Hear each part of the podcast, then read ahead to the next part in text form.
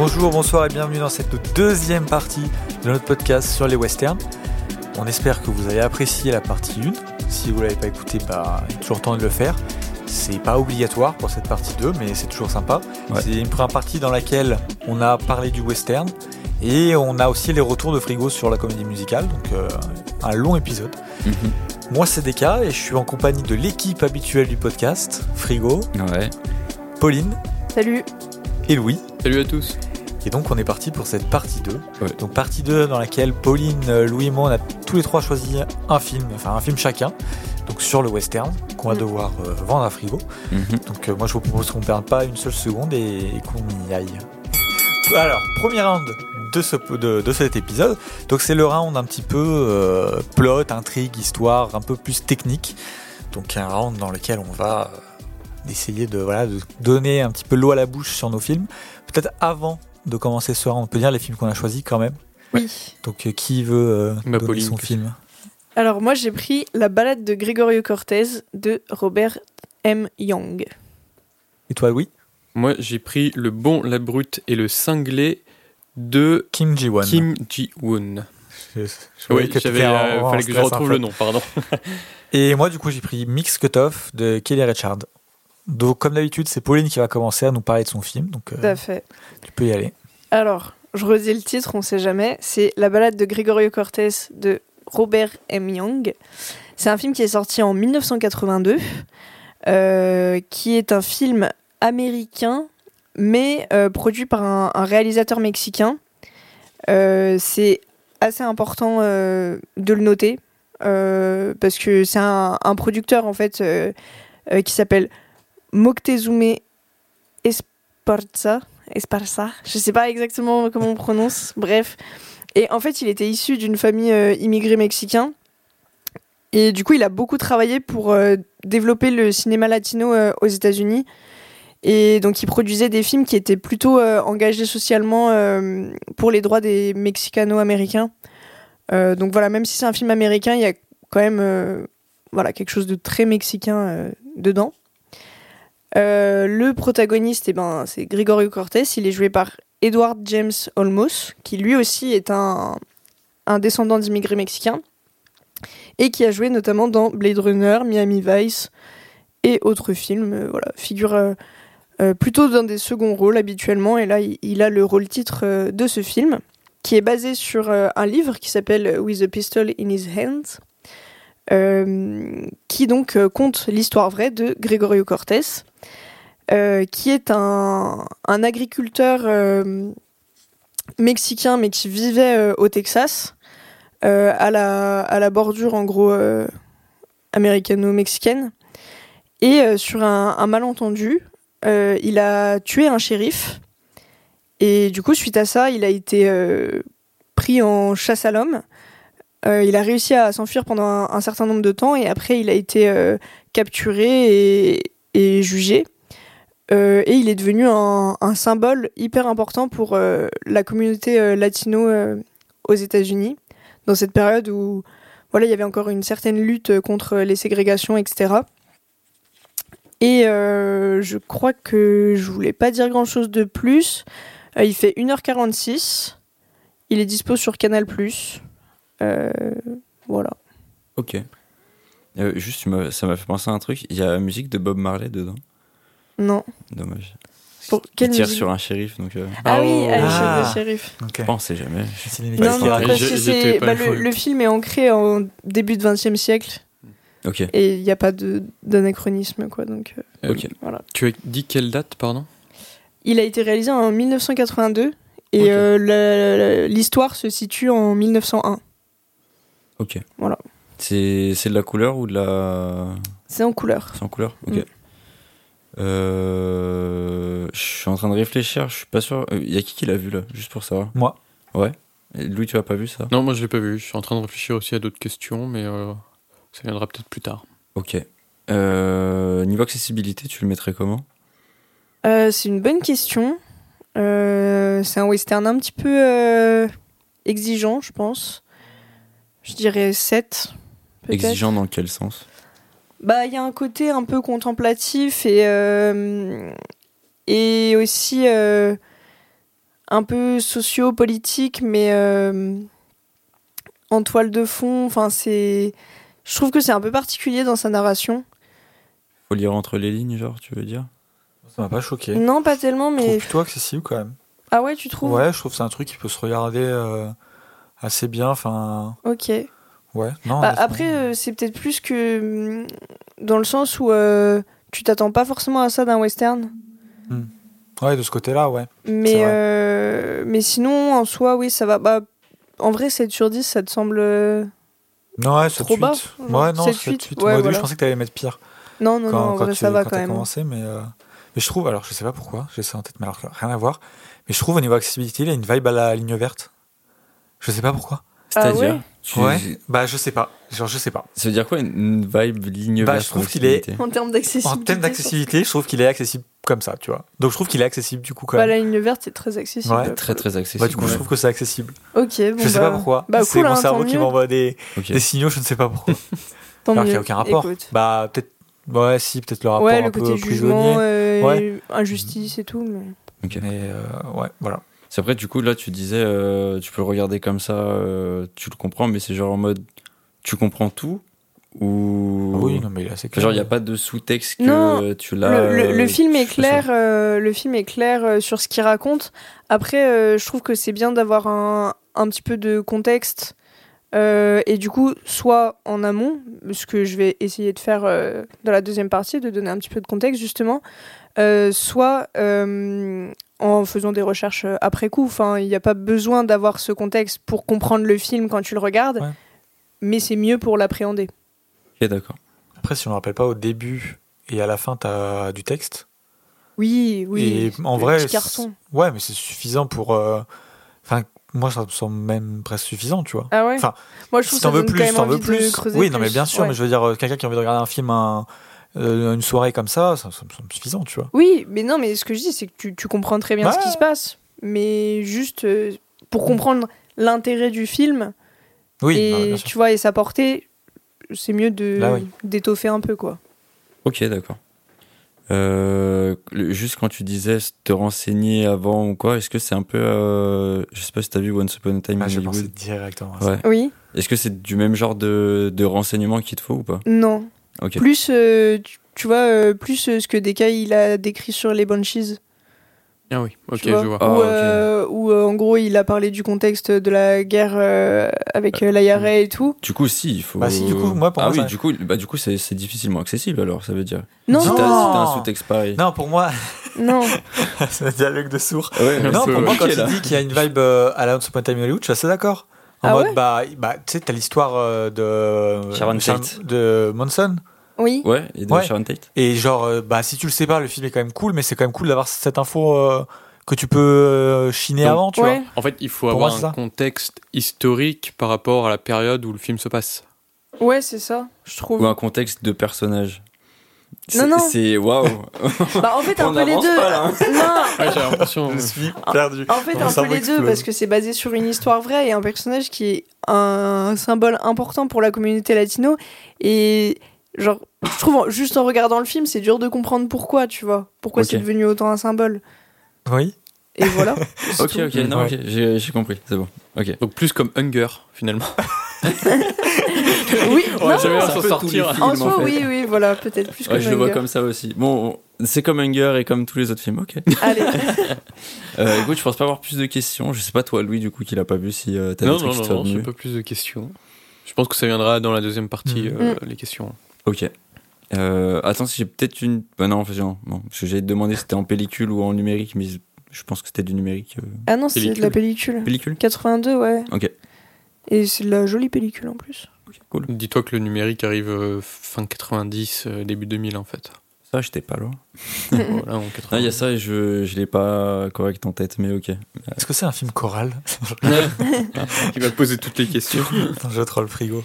Ok. Et du coup, tu m'as dit Canal Plus pour. euh, Ouais. Ok. J'espère que qu'il y est toujours, parce que je l'ai vu il y a Bah un là, petit oui, je moment. crois. Actuellement, oui, normalement, c'est oui. euh, c'est pas truc Ciné Plus? Si, je crois. Ouais, C'est-à-dire que c'est à la VOD ou pas? Non, non, Non. c'est euh, du streaming quand t'as un, abo- un abonnement classique. Ok. Et au cas où, est-ce qu'il est sur Univers Ciné ou quoi ou... Non, je crois pas qu'il soit sur Univers Ciné. C'est un vrai, c'est un film qui est plutôt rare et euh, je m'attendais pas à le trouver sur Canal+. Ok. Donc bon, faut en profiter tant qu'il est là.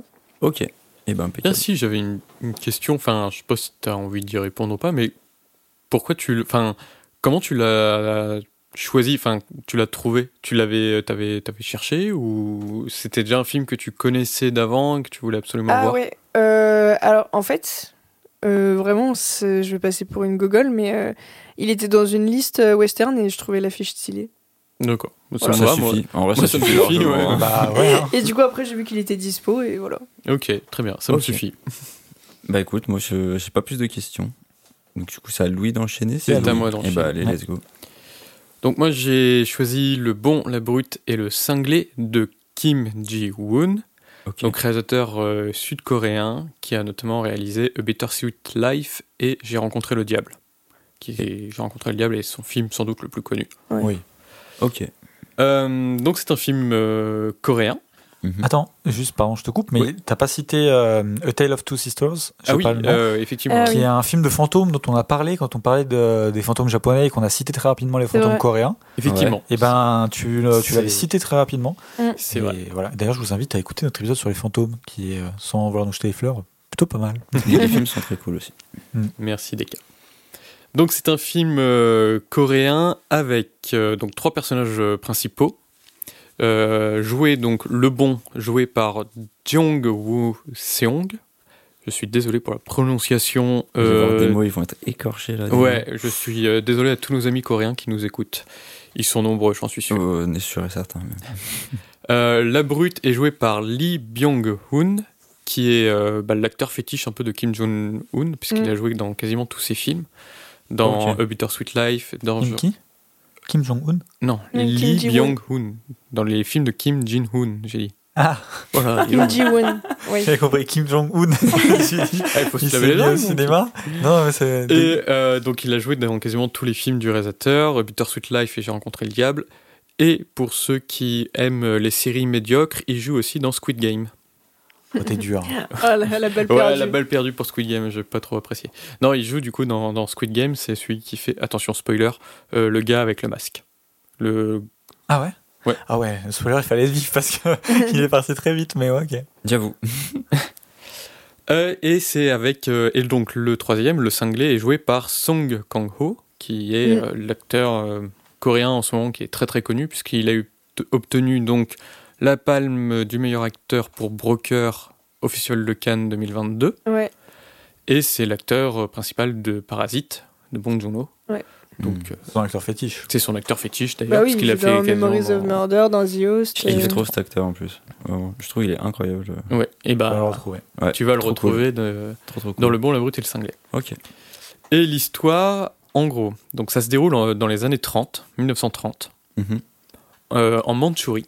Donc la Mandchourie, c'est une- cette région à l'est de la Chine qui fait tout le nord de la Chine jusqu'à la péninsule coréenne en fait. Ok. euh, sur fond d'invasion euh, japonaise. Donc on est vraiment en 1930. Un, un homme d'affaires engage euh, la brute euh, pour aller voler une carte au trésor. En fait, pour aller revoler une carte au trésor qu'il avait vendue euh, au préalable. Ouais. Euh, dans un train. Mais il y a le cinglé qui la vole avant. Et en même temps, il y a le bon qui est aussi euh, dans les parages et qui voit ce vol. Et du coup, il y aura une chasse à l'homme entre ces trois personnages. Ok. Voilà, je n'en dis pas plus. Du coup, tout se passe euh, sur Ça- cette partie de la Chine Ouais. Ok. C'est ça. Ok. C'est- Il dure combien de temps ton film du coup Il dure euh, un peu moins de deux heures, il doit durer 1h55. euh, Ok. C'est couleur noir et blanc. et en couleur. Ouais. Euh, numérique ou pellicule, ça je saurais pas trop te dire, je me souviens plus trop. Numérique. Ça doit être du numérique à l'époque, parce qu'il date de hum, 2008, Ok. le film, donc je pense numérique, ouais. Ok. Et euh, il est disponible euh, facilement ou pas? Ouais, il est disponible sur la plateforme Shadows. Ok. Le petit retour à Shadow, ça fait longtemps que j'ai pas été moment, dessus. ouais. Euh, niveau accessibilité, tu le mettrais où euh?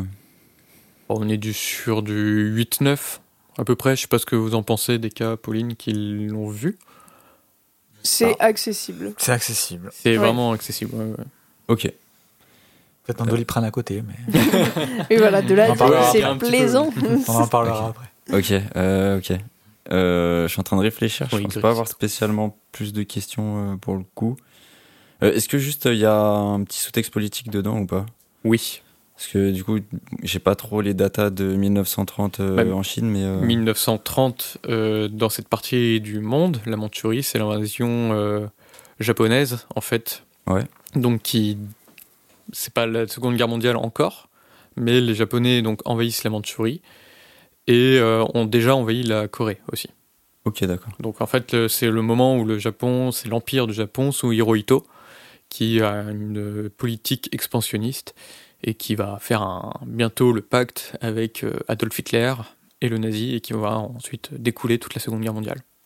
Et si je dis pas de bêtises aussi, c'est une. Enfin, il y a une grosse controverse au Japon euh, là-dessus, justement sur cette invasion, parce qu'il y a vraiment des, des gros massacres euh, en Mandchourie et le Japon a jamais vraiment. euh, euh, comment dire. euh, Les avoués, genre. ah, euh, ouais, ils ont, ils ont toujours mis sous le tapis. C'est quelque chose qui. Euh, alors, je sais pas si ça a changé récemment. Euh, je saurais pas dire, je sais plus. Mais de souvenir, ouais, c'est c'est un peu compliqué. La position du Japon, même Ouais. aujourd'hui, sur la Mandchourie. Là, c'est Et sur plein d'autres sujets, Ouais, d'ailleurs. ouais, mais, ouais. euh, Oui. Mais là, c'est le euh, côté, ouais, c'est l'histoire sombre euh, du Japon qu'on. Ok. Donc, Ouais, ouais, du coup, là, euh, je soulève un autre sujet. Mais est-ce que du coup, est-ce que j'ai besoin d'avoir des informations là-dessus pour comprendre le film ou est-ce que euh, c'est ok Euh, si j'ai pas les clés? Non, il y a que certaines clés peut-être à avoir que moi j'avais pas forcément en regardant le film. Tu préfères en parler là ou dans le. Euh, je vais en parler là vite fait parce qu'en fait c'est euh, c'est très simple. Ouais. C'est pas non plus ce qui va être prédominant dans le film. Mais en grosso modo, faut juste que tu te dises que c'est euh, le Japon de la Seconde Guerre mondiale, donc vraiment nationaliste, expansionniste et tout, qui envahit une région très pauvre à l'époque, donc qui est la Mandchourie, et qui a déjà envahi la Corée, Ouais. qui n'est pas encore séparée en deux, qui n'a pas encore été séparée en deux euh, suite à la guerre de Corée. Donc il faut. euh, comment dire Quand ils disent la Corée, il faut pas que tu dises Ah, ils parlent de la Corée du Sud, parce que la Corée du Sud et la Corée du Nord n'existent pas du tout à l'époque de, de l'action du film. Ok. Voilà, c'est tout à peu près, je crois. Ok. Est-ce que peut-être les, les personnages ils représentent. euh, Non, euh, les personnages sont coréens. C'est ça aussi, en fait, ils vont, ils vont se croiser, ils vont faire Oh, tu es coréen Ok. Voilà, et en fait, effectivement, il y a. euh, alors, moi, je suis une bille pour reconnaître euh, les langues, mais en fait, je crois qu'à un moment, il y a des moments où ils parlent japonais à des japonais, et d'autres. Les moments où ils disent Ah, mais tu parles coréen j'ai l'impression qu'ils parlaient la même langue depuis le début du film en fait. Donc, Ok, d'accord. donc voilà, c'est juste un petit peu là-dessus aussi euh, sur lequel tu peux être perdu, mais euh, voilà. Ok. Et il est disponible en VO ou. euh, en VO ouais. et en VF aussi, je crois. Parce Mais- c'est vrai que j'ai pas pensé. Mais des fois, les VO sont tellement catastrophiques. Surtout, je pense sur des films asiatiques où. euh, euh, les, les Les VF, VF, pardon. Oui, ouais. c'est ce que j'allais y venir parce que la VF, pour euh, quand j'ai démarré le film, c'était en VF en fait, sans faire exprès. Mm. Ouf. Ah, C'est souvent, euh, les films asiatiques, euh, ils font pas d'efforts. hein. ah ouais, non mais là, euh, je, tu- je parlais des voix nasillardes dans les Mm. vieux westerns et tout, là c'est pareil quoi. Alors que le film il date de 2008. hein. Et ça me fait penser que c'est pareil sur mon film. La VF est calamiteuse, mais genre vraiment calamiteuse. Et j'ai failli euh, ne pas le choisir parce que quand je l'ai lancé sur Canal, il était qu'en VF. Et, et genre vraiment, j'ai commencé à regarder le film et, et j'y arrivais pas. Je me disais non, c'est pas possible. Et euh, j'ai fait un petit tweet euh, en identifiant Ciné Plus et bizarrement après la VO est, est arrivée. Donc euh, maintenant il y a la VO, tant mieux. Bah écoute, Pauline a du pouvoir, à ce que je vois. Possible. en vrai. Après, vous inquiétez pas, j'ai vu The Heroic Trio en VF. Je peux tout voir. Tu l'avais vu en VF Ouais, ce qui était disponible qu'en VF. Ah ouais? Ah, c'était euh, c'était horrible. C'était vraiment, vraiment. C'était pas Shaolin euh, Soccer que t'avais vu en VF Euh, si aussi. Mais euh, The Trio, il y avait que la version VF et la version VF était. euh, Ah mais oui, mais ce t'as que je disais, c'était une catastrophe. Ouais, je me souviens. Ah, c'est c'est des barres. Après, c'est marrant des fois. Parce que les VF sont tellement nuls que le film Oui. devient drôle, mais euh, si c'est pas le propos du film, c'est un peu dommage. quoi. Ouais. Ouais, c'est sûr. Mais voilà, ok. Euh, Euh. Bah écoute, je pense pas avoir plus de questions. Vu Non. que vous l'avez vu tous les deux, je pense Pauline et Deka, vous avez pas de questions du coup Non, supplémentaires. pas pour non, là l'instant. ça va pour l'instant. Et bah je te propose d'enchaîner Deka. Ouais. Alors moi du coup j'ai choisi Mix Cutoff de Kelly Richard. Euh, Kelly Richard qui est une réalisatrice quand même euh, plutôt connue, qui a réalisé euh, First Cow récemment, euh, qui est un autre western Donc euh, c'est pas son, c'est pas le seul qu'elle a fait. Elle a fait- Je te coupe, je t'en ai entendu parler beaucoup de First Cow. On t'en avait parlé dans un épisode ou? Euh, c'était juste en off que tu m'en parlais souvent ou que t'en as parlé souvent? Ça m'étonnerait parce que c'est, je l'avais pas trop aimé, mais Euh, dans l'épisode à de 24. 24. À 24, oui. on en a parlé dans l'épisode 24. Ouais. D'accord, ok. Mais il faut que je le revoie parce que j'étais un petit peu passé à côté. Sinon, Ok. elle a fait Wendy et Lucy, Old Joy, enfin, elle a fait pas mal de films connus. Donc, euh, une grande réalisatrice contemporaine quand même, qui, euh, qui vit à Boston d'ailleurs. J'espère que Boston Et sur les Celtics, Celtics. euh, on est dans le futur, peut-être qu'ils ont gagné, peut-être qu'ils ont perdu. Et bah, Ouais. euh, on croise Elle les est- doigts. Elle est américaine. hein? Elle est américaine, Euh, elle vient de l'Arizona et du coup après. J'ai toujours cru qu'elle était britannique, je sais pas pourquoi. Bah ouais, euh, peut-être son nom, je sais pas. Ouais, peut-être. Bon, enfin bon, voilà. Et donc, du coup, euh, son film raconte euh, l'histoire du. euh, comment dire? Tu peux me redonner le nom du film juste Mix Cutoff. Ok. Alors, Mix, euh, en fait, c'est Mick, c'est un personnage Ok. qui s'appelle Stephen Mick. Et donc, Cutoff, c'est le raccourci de, de Mick. Il a pas en un français, c'est la dernière piste. Ouais, voilà, c'est Voilà, redemander le titre français. La dernière piste. Donc ça se situe en 1845 euh, et en gros l'histoire suit un groupe euh, du coup de colons, de pioneers, qui euh, qui s'embarquent dans un voyage le long de la Oregon Trail et euh, à un moment ils trouvent un guide euh, qui s'appelle du coup Stephen Mick et qui dit trouver connaître un raccourci et euh, ils vont euh, le suivre sauf que ça c'est compliqué. Voilà. Donc euh, ça se passe euh, donc comme j'ai dit en 1845 euh, aux États-Unis évidemment. C'est un western, ça se doit d'être aux États-Unis. Et, euh. Et euh, donc il y a trois familles, tu suis euh, trois familles qui ont, bah, tu sais, le- les, les wagons à l'ancienne avec les, les toiles dessus, quoi. Mhm. Euh, et donc, euh, et donc ils sont dans ces euh, terres arides et, et très compliquées. Ok. Donc voilà. En acteur, on a euh, Michelle Williams. Je sais pas si ça vous parle. J'aime pas du tout. Oui, c'est Ah ouais c'est celle qui joue euh, dans The Fableman, euh, Oui. la mère. Ouais, elle joue dans Shutter Island aussi, et Brokeback Mountain. Il aussi. joue dans Venom aussi, mais ça. voilà. Euh, Il y, a- il y a Bruce Greenwood qui, qui joue aussi, donc, du coup, qui joue Mick. Et on a aussi euh, un Indien, donc évidemment natif américain, mais voilà. Écoutez la première partie. Et euh, qui est joué par Rod Rondo, qui est donc vraiment un natif américain. Il y a Paul Dano aussi dans le film. Il y a Paul Dano Mm. aussi dans le film. Bon à noter.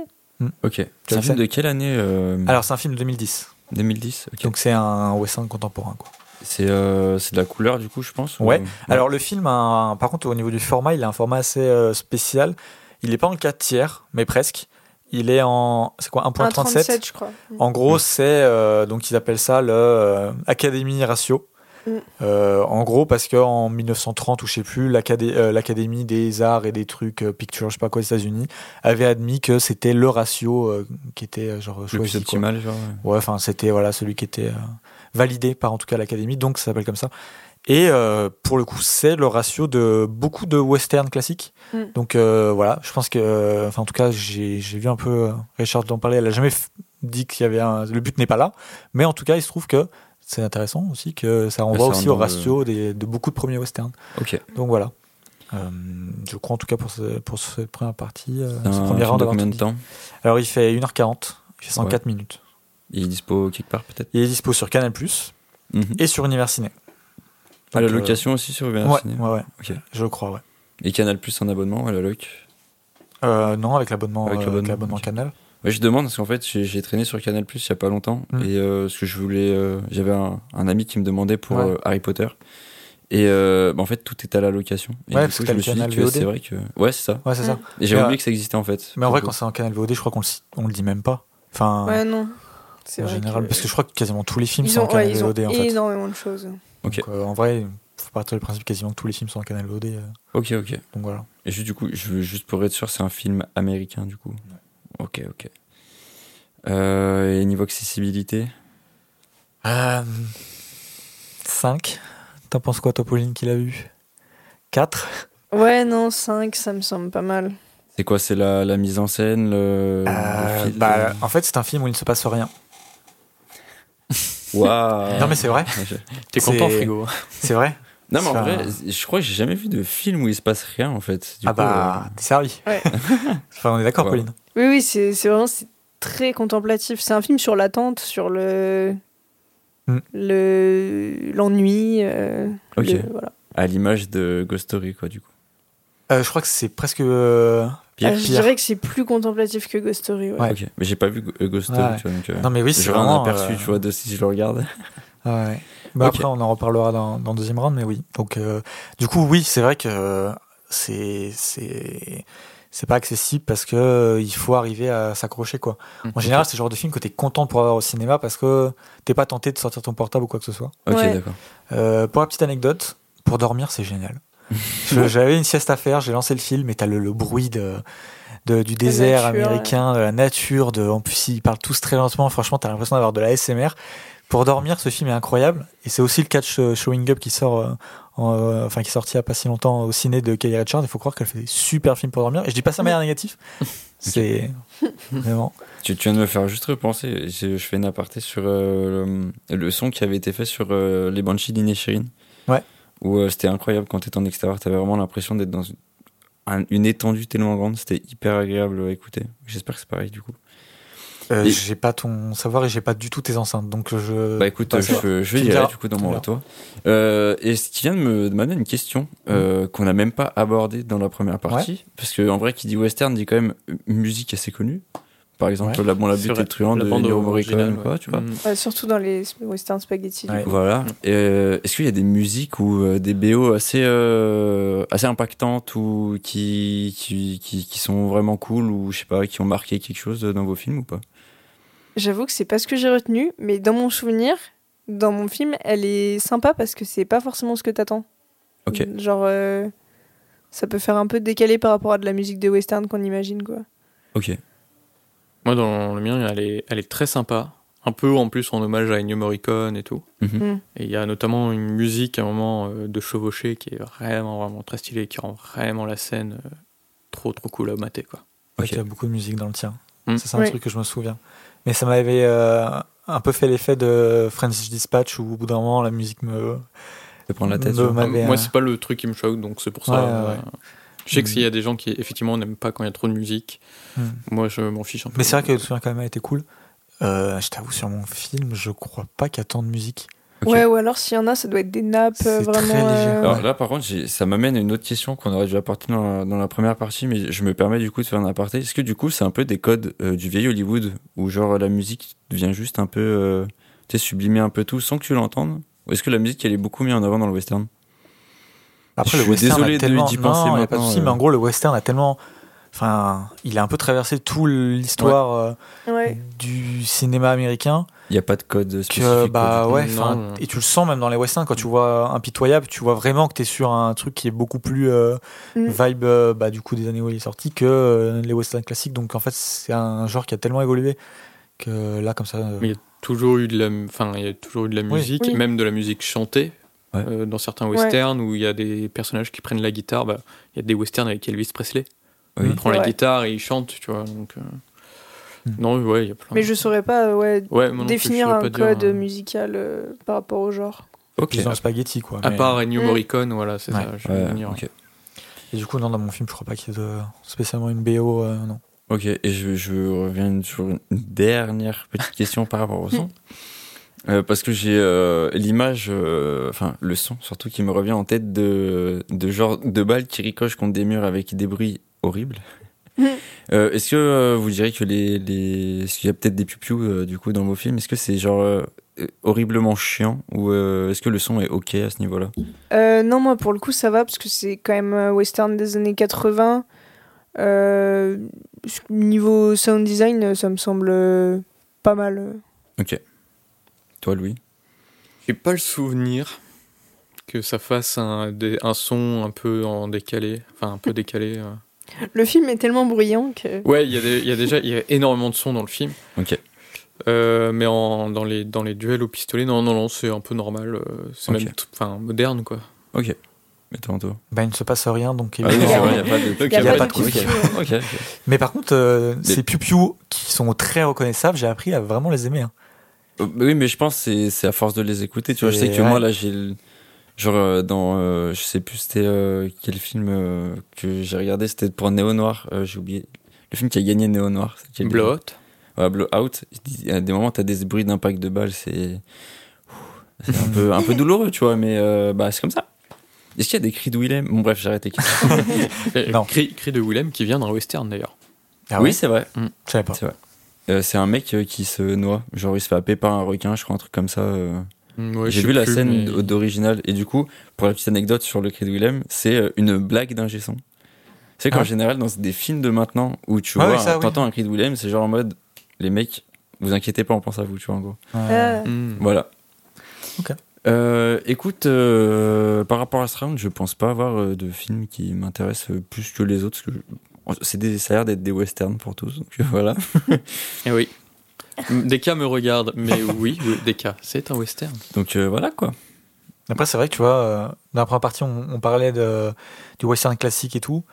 Et, euh, et ça, j'en parlais aussi euh, euh, en off. Euh, on a tendance à prendre des thèmes et à toujours aller vraiment sur les bords du thème, Mhm. tu vois. Ouais. Et, et avec Pauline, je lui avais dit, euh, ah, ça me fait quand même chier parce qu'on a pris western et en fait, on a que des westerns genre ultra euh. Spéciaux, Ouais. ultra un peu Un peu border, et ouais. tout. Et en fait, il va pas se taper un western classique. Il- en fait, il aura pas vu deux westerns, quoi. Ah, sinon, Enfin, de drôle. western euh, pur classique, Oui. quoi. Et on, on a tendance à toujours faire ça. Et là, c'est encore un peu le cas. Et euh, En plus, c'est dommage parce que c'est vrai que dans les films qu'on n'a pas pris, il y avait des Anthony Mann et tout. mais en fait, euh, en fait, on a tous hésité entre un truc border et des purs westerns. À chaque fois, on s'est dit, non, on va prendre des trucs un peu Des border. border. Un peu, ouais. J'espère que tu seras pas déçu, mais On Bah, est un écoute, peu des, élitistes. ouais, c'est ça. Et du coup, je serais pas en bonne manière de juger euh, le western, quoi, du coup. Si ça rentre dans le thème ou pas. Bah, c'est vrai que c'est compliqué de juger d'un Voilà, thème si t'as pas coup, vu le euh, truc basique. Là, ça va être compliqué, je pense. Ouais, oui. Écoutez, je vous propose d'enchaîner sur le deuxième Au round. deuxième Deuxième Allez. round. Allez, go. Alors du coup, deuxième round dans lequel euh, on va parler un peu de tout le reste. Donc euh, débattre un peu plus en profondeur des films, dire pourquoi c'était western ou pourquoi on pense que ça n'en est pas, euh, et puis tout ça, tout ça. Donc on va reprendre avec Pauline qui va continuer de nous parler de la balade de Gregorio Cortés. Tout à fait. Alors, euh, il y a pas mal de points que j'aimerais aborder sur ce film, donc je vais essayer de pas être trop confuse. Parce qu'en fait, c'est un film qui m'est beaucoup resté en tête après mon visionnage et qui m'a fasciné. Et du coup, j'ai cherché plein de trucs dessus et j'ai eu plein d'informations euh, qui euh, sont pas forcément accessibles très facilement. Parce que par exemple, le, film, il me semble, a pas de page Wikipédia française. Euh, mais dès que tu vas un peu chercher euh, des pages en anglais ou quoi, bah, en fait, il y a énormément de contexte autour du film. Déjà, la première chose sur laquelle je voulais revenir, c'est le titre, La balade de Gregorio Cortés. Parce que les titres avec balade, c'est un truc qui revient dans les westerns plusieurs fois. La balade de Buster Scruggs, il y en a d'autres, je suis sûre. Euh, Que balade of Little Joe, qui est Voilà. un western d'ailleurs euh, féministe réalisé par une femme et dont le personnage principal est une femme. Ok. Il y a aussi un album de Lucky Luke qui commence par la balade de je sais plus quoi. Ouais, voilà. Et en fait, c'est parce que du coup, euh, euh, il y a beaucoup de- d'histoires qui sont retranscrites dans des westerns qui, de base, étaient euh, des légendes un peu qui se passaient euh, euh, dans le Far West, etc. Et euh, qui étaient euh, chantées et racontées sous forme de ballades.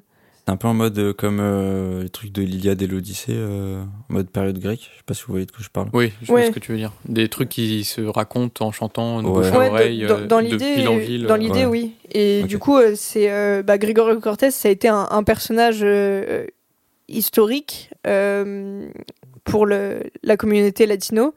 Et du coup, il chantait un peu ses louanges euh, à travers des, des chants. euh, donc en espagnol, c'est les corridos. Et, euh, et en anglais, c'est les border ballades. Donc c'est des, chants euh, de la part des Mexicains qui habitaient à la frontière euh, américaine qui racontaient des trucs.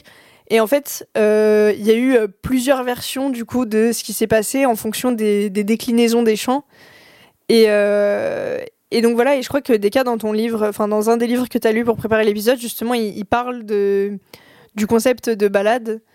Tu peux peut-être dire euh, ce qu'ils disent dessus? Je veux la source. euh, alors, euh, je l'ai pas lu, le livre.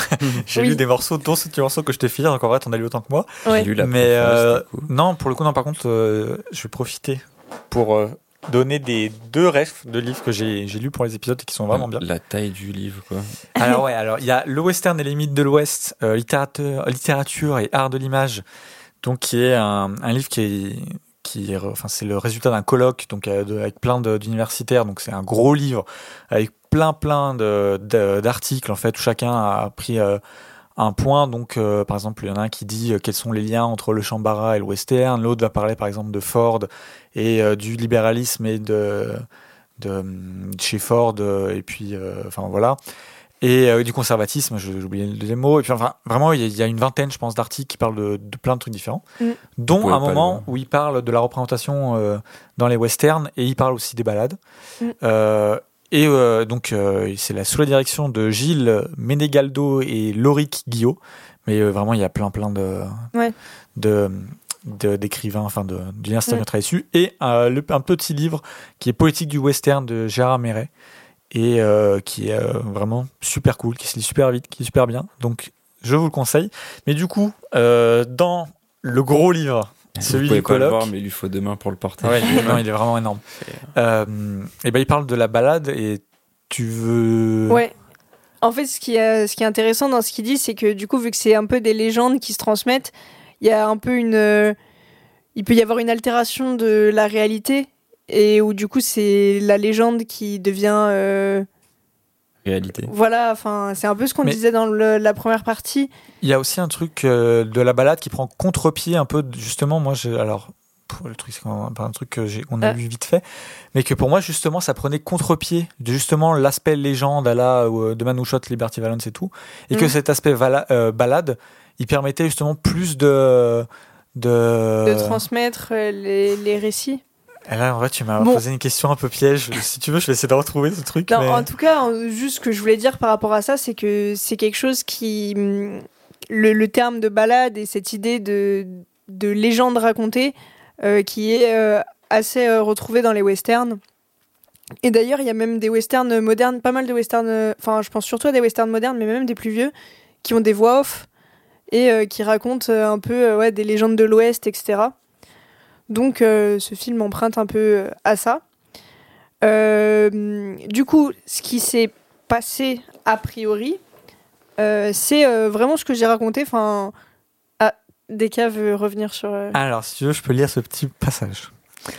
Euh, L'usage du mot balade dans les titres de films apparaît assez tardivement et concerne tout particulièrement le western.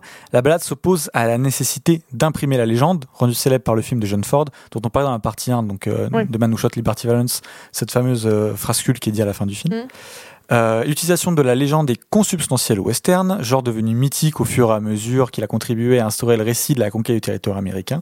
Et donc chanter la balade, c'est d'abord euh, renoncer à la légende des hauts faits qui ont soutenu l'histoire de la frontière et la construction des États-Unis. Des États-Unis. Ce faisant, la balade accorde une liberté au western qui s'évade des stéréotypes et de l'édification du mythe de l'Ouest américain. Mm. Donc en fait, ça, ça permet de sortir euh, vraiment de cet aspect euh, Ouais. euh, roman national pour. euh, Ok. Voilà. voilà. Est-ce que c'était clair? Oui. Euh, je, ouais, je crois. Je, je suis un peu. euh, C'était compliqué à suivre pour moi, mais je pense que c'était très clair. après. Je te ferai lire après. Ok. Ouais. Et du coup, en tout cas, donc l'histoire de, de Gregorio Cortés, euh, c'est euh, bah, vraiment euh, voilà ce que j'ai raconté dans, dans la partie sur le synopsis. C'était un, un agriculteur mexicain qui vivait avec son frère. Et en fait, un jour, il y a un shérif avec d'autres rangers qui sont venus un peu l'embrouiller parce qu'il y avait une histoire de cheval volé. Et il y avait un traducteur avec le shérif. Et sauf que le traducteur, il parlait pas non plus hyper bien espagnol. Et euh, en gros, il s'est trompé euh, sur euh, entre le mot cheval et jument, qui est tr- très différent. Ils font vraiment la distinction tout le temps en espagnol. Et du coup, Gregorio Cortés, il a commencé à vouloir répondre en mode non, c'était pas un cheval, c'était une jument. Enfin voilà. Et il y a eu une incompréhension. Et du coup, le, shérif a, tiré sur son frère et a tué son frère. Et du coup, lui, en légitime défense, il a, enfin, il a cru qu'en gros, ils étaient en train de se faire attaquer et, et du coup, il a tiré sur le shérif et il a tué le shérif. Et suite à ça, il y a eu une, une chasse à l'homme euh, qui a duré pendant super longtemps. Et enfin, je crois que c'était 13 jours, mais c'est beaucoup en vrai pour un mec qui est poursuivi par euh, plein de monde. Et, euh, et, et en fait, il a réussi à échapper à, genre, par moment, il y avait plus de 300 personnes qui, qui étaient à sa poursuite. Et lui, il a réussi à, s'échapper en, voilà, en cheval et puis à pied, en longeant euh, la frontière, etc. Et du coup, c'est devenu un, symbole euh, pour les Mexicains du mec qui euh, ne s'est pas soumis aux forces américaines et qui voilà qui a réussi à leur échapper pendant deux semaines sans voilà se rendre aux autorités. Et du coup, c'est là qu'intervient le contexte historique un petit peu. Donc en gros, pendant le milieu du 19e siècle, donc c'était entre 1821 et 1836, euh, le Texas était euh, mexicain. Euh, c'était considéré comme un, en gros un État indépendant du mexicain.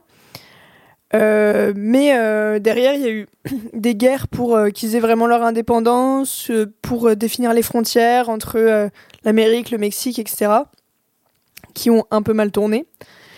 Et euh, en 1848, du coup, le Texas a récupéré, euh, été récupéré par les États-Unis. Euh, mais du coup, il y avait énormément de descendants de Mexicains qui sont restés vivre au Texas. Donc c'est vraiment, voilà, historiquement un lieu où c'est même pas des immigrés en fait, c'est juste des, voilà, des descendants de Mexicains qui sont restés habités là et qui sont du coup sur le sol américain. Mais ils étaient victimes d'énormes discriminations, notamment de la part des Texas Rangers, qui euh, en gros euh, ont cherché à exacerber le conflit entre les communautés et du coup euh, provoquaient euh, volontairement des, des violences, euh, euh, s'en prenaient euh, de manière euh, hyper cruelle euh, aux, aux natifs euh, mexicains, un peu euh, à cab en gros. euh. bon. Et du coup, euh, c'était quand même relativement peu de temps après ça, euh, l'histoire de Grégoire Cortés. C'était en, en 1901, donc euh, c'était euh, 60 ans après que les États-Unis aient récupéré le Mexique.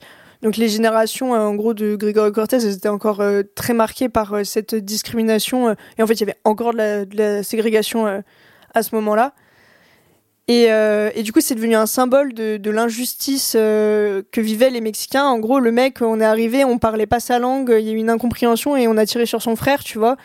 Et derrière, euh, on a fait une chasse à l'homme pour le retrouver et, et le juger. Il a été jugé de manière très peu, enfin très Expéditive, partiale, quoi. hein. Mhm. Euh, et où en gros ils ont cherché à, à lui rajouter des crimes sur, su- enfin genre à, à- à sa charge pour euh, augmenter sa peine et plus faire passer le fait que qu'il allait se prendre de la prison à vie quoi. Euh, surtout que du coup il était énormément soutenu par toute la communauté latino et il y avait vraiment des, gros mouvements euh, pour prendre sa défense et justement pour éviter euh, sa condamnation, euh, pour euh, dire qu'il vraiment il a été victime d'une injustice euh, à base d'un malentendu, que lui il a quand même perdu son frère dans l'histoire, enfin voilà. Et euh, ce qui fait que au début il a été euh, condamné à mort. Euh, après, grâce aux appels, ils ont réussi à, éviter la condamnation à mort, mais il s'est quand même pris de la prison à vie. Et, après, il y a eu une, réévaluation. Il a, réussi à sortir de prison. Je crois qu'il a fait genre 13 ou 14 ans de prison quand même. Et suite à ça, il est retourné au Mexique pour faire la révolution. Voilà. Donc il a continué de, se battre. Et euh, il est mort assez subitement à 40 ans. Et euh, du coup, il y a eu un peu des suspicions euh, comme quoi il aurait été empoisonné parce que c'était une, une voix politique mexicaine trop importante. mais ça, on n'aura pas trop la réponse. Bon, voilà, ça c'est à peu près, c'est pas exhaustif, mais c'est- à peu près le contexte que je peux donner sur l'histoire du film. Pour dire qu'en tout cas, c'est un film qui est très important pour la communauté latino.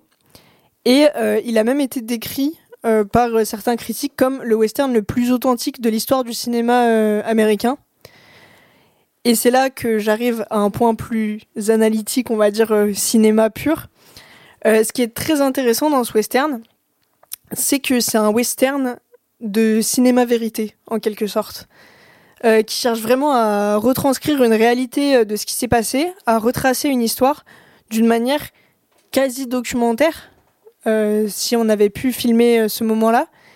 Et du coup, euh, il y a des codes euh, du cinéma vérité qui sont beaucoup utilisés. Il y a, beaucoup de, de caméras épaules, caméras embarquées, enfin, euh, quelque chose d'assez mouvant. Euh, Il y a un, côté un peu contemplatif où voilà euh, sur les, balades, enfin sur les, moments où il est euh, à cheval, euh, tout seul euh, dans le désert. Tu, me, tu parles un peu de la façon dont c'est filmé, un peu en mode ciné vérité. Et en fait, alors je sais pas si c'est que moi, il y a des moments où je trouvais que c'était filmé un peu à la The Office. Je sais pas oui. si faux documentaire un peu? Enfin, en Bah, documentaire? Bah- En fait, il y a des, y a des Il y a des mouvements de caméra. mais des blagues. Non, mais il y a- non, mais il y a des, il y a vraiment des mouvements de caméra et qui m'a, qui m'ont vraiment fait pensé à The Office. Ouais. Et En qui, en fait, qui m'ont presque fait. Ouais, mais des trucs comme Bah, en ça. soi, en soi, et c'est qui m'ont fait rire, mais alors que c'est pas drôle. Mais juste, Ouais. c'est tellement associé pour moi à The Office qu'il y a. ça En soi, c'est rend un petit logique côté parce ridicule, que The. Office, c'est l'exacerbation de, des techniques documentaires pour euh, faire croire au- à la forme documentaire. Et là, il utilise euh, une forme quasi documentaire pour faire son film. Donc en soi, je comprends ouais, dans les mouvements de caméra. Il y a quelque chose de très naturaliste et, euh, et que j'ai trouvé vraiment très bien utilisé. Et euh, il y, a, euh, y a aussi des très belles scènes euh, de course-poursuite euh, avec des, des super beaux euh, paysages crépusculaires, justement. Euh, et derrière, il y a aussi euh, la partie euh, procès qui est traitée, où pareil, ils ont voulu vraiment relater de voilà l'effet que, que ce procès a eu sur euh, la communauté latino, les soutiens qu'il avait, versus euh, les, les gens qui voulaient dire bon, bah, il a quand même tué un shérif, tu vois, on est aux États-Unis, ça peut pas passer. Law and Order. voilà, exactement. Un mec qui a tué genre l'incarnation de la loi et de l'ordre, euh, c'est impossible qu'il n'aille pas en prison. Et donc euh, voilà, j'ai vraiment beaucoup aimé ce, ce côté euh, très naturaliste. euh, Enfin moi, je suis une grande fan de naturalisme de base. Et du coup là, appliqué au western, j'avais jamais vu ça. Et je trouve que ça fonctionne hyper bien. Voilà, tous les passages de, de sa fuite dans le désert, ça donne quelque chose de, très mélancolique. euh, de hum, voilà à, cet homme qui auquel on c'est difficile de, de s'identifier je trouve enfin parce que c'est vraiment un mec qui qui vit un truc euh, que personne n'a vraiment vécu et en même temps qui devient un symbole pour toute une communauté Euh, donc c'est hyper intéressant et après du coup juste pour dire du coup en quoi c'est un western euh, selon le, sens euh, premier du terme, on va dire, c'est que pour moi, il y a vraiment cette dimension politique euh, et de l'histoire américaine qui, du coup, n'est pas par rapport aux, aux natifs américains, mais par rapport aux Mexicains. Mais en fait, il y a cette histoire de frontière dont on a parlé dans la première partie. Elle est hyper présente dans l'histoire du Texas, qui a été américain, puis mexicain, puis de nouveau américain, et où, du coup, les différentes communautés se sont retrouvées à devoir cohabiter mais où euh, bah, il y avait cette euh, frontière culturelle qui fait que une euh, des deux communautés, en l'occurrence les Mexicains, était opprimée. Et je trouve que le film rend parfaitement compte de ça. Donc voilà, j'ai pas grand chose de plus à dire. Que du coup, 1h40, c'est pas un peu court pour arriver à synthétiser tout ça? Non, ça va, parce que du coup, c'est quand même une histoire qui s'est passée sur. euh, sur 15 Enfin, en gros, euh, il y a eu 13 jours de cavale. Ouais. Et après, le procès, il s'est tenu assez rapidement par la suite. Et c'est vraiment concentré sur cette partie-là euh, de la fuite et le procès. Euh, donc en soi, ça va. Et la narration est quand même un peu éclatée. Enfin, c'est pas non plus pas linéaire du tout et incompréhensible. Mais il n'y a, y a pas vraiment de, de mal à faire recours aux ellipses euh, dans le film. Et ce qui fait que tu as vraiment des, des trucs clés qui te sont montrés et qui permettent de vraiment bien suivre la trame euh, du film. Et donc au final, je trouve que le, fi- enfin, le temps lui convient bien. Ouais, Je suis Ok. d'accord. Moi, j'avais une question euh, sur, la, sur la forme. Tu disais que c'était très naturaliste, Ouais. en tout cas filmé de manière très naturaliste. Mm. Est-ce que ça détonne pas un petit peu justement avec euh, les westerns qu'on connaît et qui sont très populaires Enfin, je pense à Il était une fois dans l'Ouest ou Le Bon, la Brute et le Truand, où Ouais. les plans sont quand même très cadrés, très euh, symétriques Ouais. limite. Là, ça détonne énormément en fait. Du coup, euh, Oui, oui, totalement. Et c'est pour ça que je dis c'est un truc que j'avais jamais vu en fait euh, dans le western et qui est assez surprenant. Et d'ailleurs, c'était mis dans le bain assez vite parce que la scène d'ouverture, c'est genre euh, le mec à cheval qui, qui est dans le désert sur un fond, un, coucher de soleil et où déjà la caméra, euh, elle est euh, voilà très mouvante, très proche des, des corps, que ce soit du cheval ou, ou du gars. Et du coup, effectivement, c'est une forme qui détonne pas mal, mais qui, je trouve, est très pertinente dans le film. Et du coup, est-ce que par rapport à cette forme, tu conseillerais quand même le film à quelqu'un qui aime énormément les westerns, justement pour euh, ça Bah ouais, carrément, parce que quelqu'un qui aime énormément les westerns, je pense que ça pourra d'autant plus l'intéresser de voir euh, comment, euh, comment avec un différent style de mise en scène, tu peux aussi aborder euh, des trucs de, de cette histoire américaine, euh, etc. Après, euh, si quelqu'un aime énormément les westerns pour leur technique et n'aime pas le cinéma naturaliste, ça risque de Ouais. moins bien pla- Oui, forcément. passer. mais, Après, tu- euh, compare surtout au western spaghetti. Parce que Euh, t'as cité deux western spaghetti, mais. euh, Ouais, alors les westerns classiques, j'ai beaucoup moins d'exemples, Ouais. mais c'est aussi des plans. euh, pour moi, c'est pas du cinéma vérité, quoi. Enfin, c'est aussi Non, des plans assez millimétrés. euh, de- C'est des plans fixes et tout, quoi. Ouais, bien sûr. Mais je trouve que sur. euh, c'est quand même plus. Enfin, ça m'a pas non plus. euh, C'est pas choquant, tu vois. Ok, non, c'est pas Euh, choquant. non. Mais c'est quand même inhabituel. Oui. Ok. Voilà.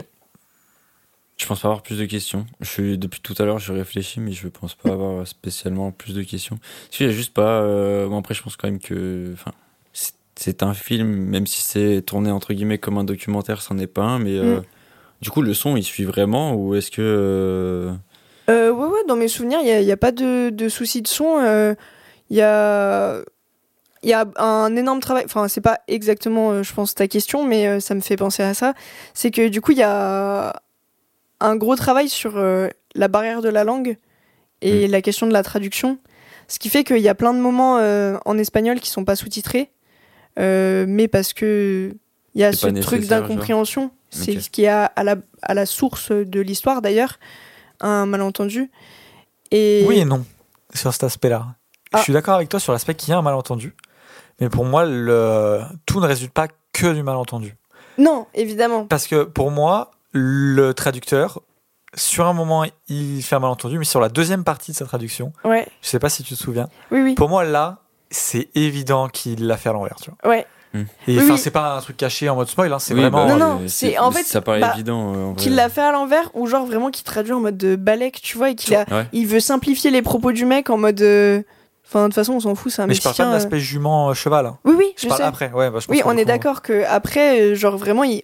en fait, tu sens qu'il traduit pas du tout tout. Oui, qu'il est en mode. euh, En fait, il, il- tu sais- tu sais un peu quand t'es dans les cours de récré, Il veut pas apaiser le conflit. et qu'il y a deux qui s'embrouillent, il fait. Oh, il a dit ça sur ta mère et tout, et tu vois, Ouais, ça part ouais, comme ça, et en fait, personne n'a dit ça. Et là, tu, tu vois que c'est un peu ça en mode Ouais, Oula, il a dit, il va falloir, euh, tu vois. Ouais, mais Ouais. je le- en vrai, je tu le sens comme ça. En vrai, je sens là. Enfin, moi perso, je Ouais. l'ai senti comme ça Ouais. parce que ça paraît tellement gros que euh, voilà quoi. mais du coup, c'est hyper intéressant parce que même sans parler espagnol, enfin, moi je parle un petit peu espagnol, mais vraiment euh, pas de ouf.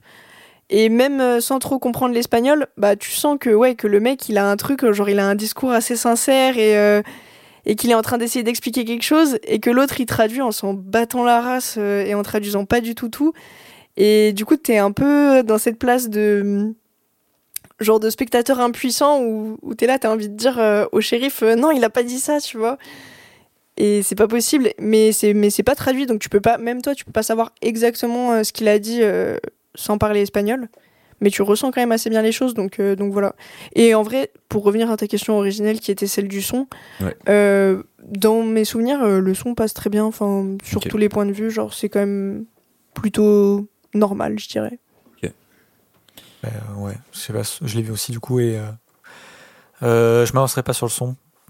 non, mais pas par rapport au film, mais par rapport à toi. Ouais, ouais, ouais. Oui, après que, voilà, euh, on voilà, n'a pas c'est- le même niveau Non, d'exigence mais que après, tout faut le pas, monde, mais faut pas croire non plus que je suis un sur eux, mais que je Non, vois tout, hein. Non, mais en Euh, tout cas- il fait moins euh, attention. en tout cas, il n'y a pas de pas truc euh, choquant. Ok, ouais, c'est ça. Parce que, enfin, je sais que maintenant, et c'est- en vrai, ça me fait vraiment chier, tu vois, mais genre, euh, le son, il m'arrête trop vite à trop de choses, tu vois. Ouais. Sur des séries, je regardais quand j'étais plus petit, qui passent à la télé, il y a le son, je fais, bah, vas-y, c'est mort, en fait, c'est nul. Genre, c'est c'est nul à chier. Ouais, ouais. Ou tu regardes un film à la télé, tu l'entends pas parce que ça a été, ça a été mal fait, Non, genre, ouais, mal ouais. mixé, t'as qu'une envie, c'est de mettre des patates, tu vois. Après, euh, ta question, elle découlait du fait que j'ai dit que ça avait un aspect très documentaire. Ouais. Mais c'est vraiment euh, un aspect documentaire, mais travaillé, du coup. Oui, oui, Enfin, c'est c'est ce que- la forme ce qui voulait être, euh, être donnée comme ça. Euh, mais du coup, au niveau technique, euh, ça reste euh, très bien produit, quoi. ok. Ouais. Je suis d'accord. Je trouve que c'est un, un bon film. J'ai Ok. beaucoup aimé. Ok. Il est en deux parties un peu. Ouais. Et sur la première partie, euh, je trouvais ça sympa, tu vois, mais pas. euh, En plus. Ouais, je trouvais que ça c'était pas transcendant. Et par contre, la deuxième partie, là, ça m'a beaucoup plus pris. Enfin, je trouve que j'avais peur qu'en fait ça s'éternise. Et en fait, non, le film, il arrive à savoir quand passer à la seconde partie. Et, euh, et non, j'ai trouvé que c'était vraiment cool. Et en vrai, Ok. c'est. Enfin, je sais pas si t'es d'accord, du coup, mais je trouve que c'est vraiment un film qui mûrit bien euh, Ouais. sur la durée. ouais, ouais, ouais, non, il est vraiment bien. Est-ce que Louis, toi, t'as des petites questions qui te viennent là ou pas? Non, j'en ai plus. Bah écoute, je te propose d'en- d'enchaîner du coup. Bah ouais. Eh bah allez, let's go. Allons-y. Alors, Deka me regarde, parce que je suis persuadé que pour lui, c'est pas un western. Ouais. C'en est un. C'est même un hommage au western. En fait, Kim Jin-woon est assez fort avec ce film, parce que à la fois, il va parler du western, un petit peu de son enfance, donc le western américain, enfin, le western spaghetti, hein, forcément, qu'il a, qu'il a dû voir et tout, dont il s'est inspiré, et que c'est et c'est sans doute ça qui lui a donné envie de faire du cinéma, euh, Clint Eastwood et tout. Comme beaucoup de monde, en fait, comme beaucoup de réalisateurs. Et son, son, son hommage au western, il transpire pendant tout le long du film. Et en plus, je trouve ça très fort parce qu'il arrive à reprendre le western et à le mixer avec ce cinéma très asiatique, en fait, j'ai envie de dire. Tu vois Heroic Trio? Ouais. transpose ça en western, ça bouge tout le temps. Enfin, il y a Oh, pas, t'as pas une Il a minute. l'air à- abattu, frigo. Oula. Non, mais c'est mieux justement que Heroic Trio. Ok. C'est genre abordé du coup du même second degré ou C'est non, il y a plus pas. sérieux non, c'est quand même beaucoup plus sérieux. C'est quand même euh, beaucoup plus sérieux. C'est d'ailleurs une des premières choses qui m'a surpris euh, dans le film. Moi, je m'attendais à un truc un peu en décalé, même à une parodie. Ouais. Et en fait, pas du tout. Ok. C'est euh, assez. Si, c'est quand même assez pris au sérieux. Des cas fait non, mais si, si, c'est quand même relativement pris au sérieux. Bah, il y a un ton décalé. Il y a un ton décalé, mais beaucoup moins que, euh, auquel je m'y attendais. Mhm. Et, euh, et pas comme Heroic Trio, enfin, ou Shaolin Soccer, tu vois, c'est. Ouais. Il y a un côté très. euh, comment dire De trop plein d'éléments, quand même, notamment au niveau du son, et le montage est. ouf, très lourd. C'est très cut, c'est un peu dommage. Il y a certaines scènes vraiment qui auraient mérité de respirer un peu. Ouais.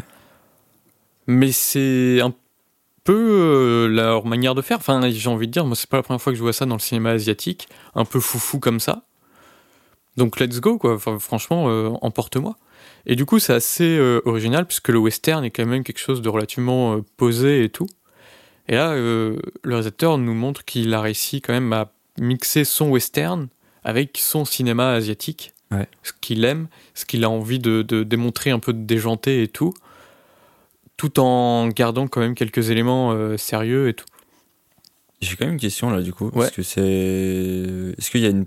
j'ai- il y a peut-être la patte du réalisateur qui, qui se voit beaucoup ou pas? Enfin, est-ce que par exemple, euh, je sais, j'ai oublié le nom du réalisateur parce que je suis. je suis- Ji-woon. ouais, Kim Ji-woon. Ok. Est-ce que du coup il a, euh, je sais pas, il a une filmographie avec genre vraiment tu vois le film, tu fais ok c'est un film de lui, ce qui fait que Non, Ça je peut trouve pas. rebuter ou Je pas trouve que, enfin, moi j'en ai vu deux autres précédents, Ouais, moi aussi. euh, Peter Sweet Life et J'ai rencontré le diable. Et T'as pas vu c'est celui de Fantôme? Non, j'ai pas Ah, vu je encore. Et c'est déjà deux films différents entre eux en Ouais. fait. ok d'accord. Je trouvais qu'il fait des trucs complètement différents. Ouais. Et là, c'est pareil. Enfin, là, franchement, euh, c'est très différent et tout. Et c'est même très différent de, de, de ce que j'ai pu voir aussi dans le cinéma coréen, bizarrement. D'accord. Je trouve qu'il y a Oui, beaucoup d'aspects qui font très cinéma coréen. Ouais, je trouve qu'il y a un truc Ah, qui se retrouve euh, chez lui et dans le cinéma coréen de manière générale, c'est euh, comment la violence est abordée.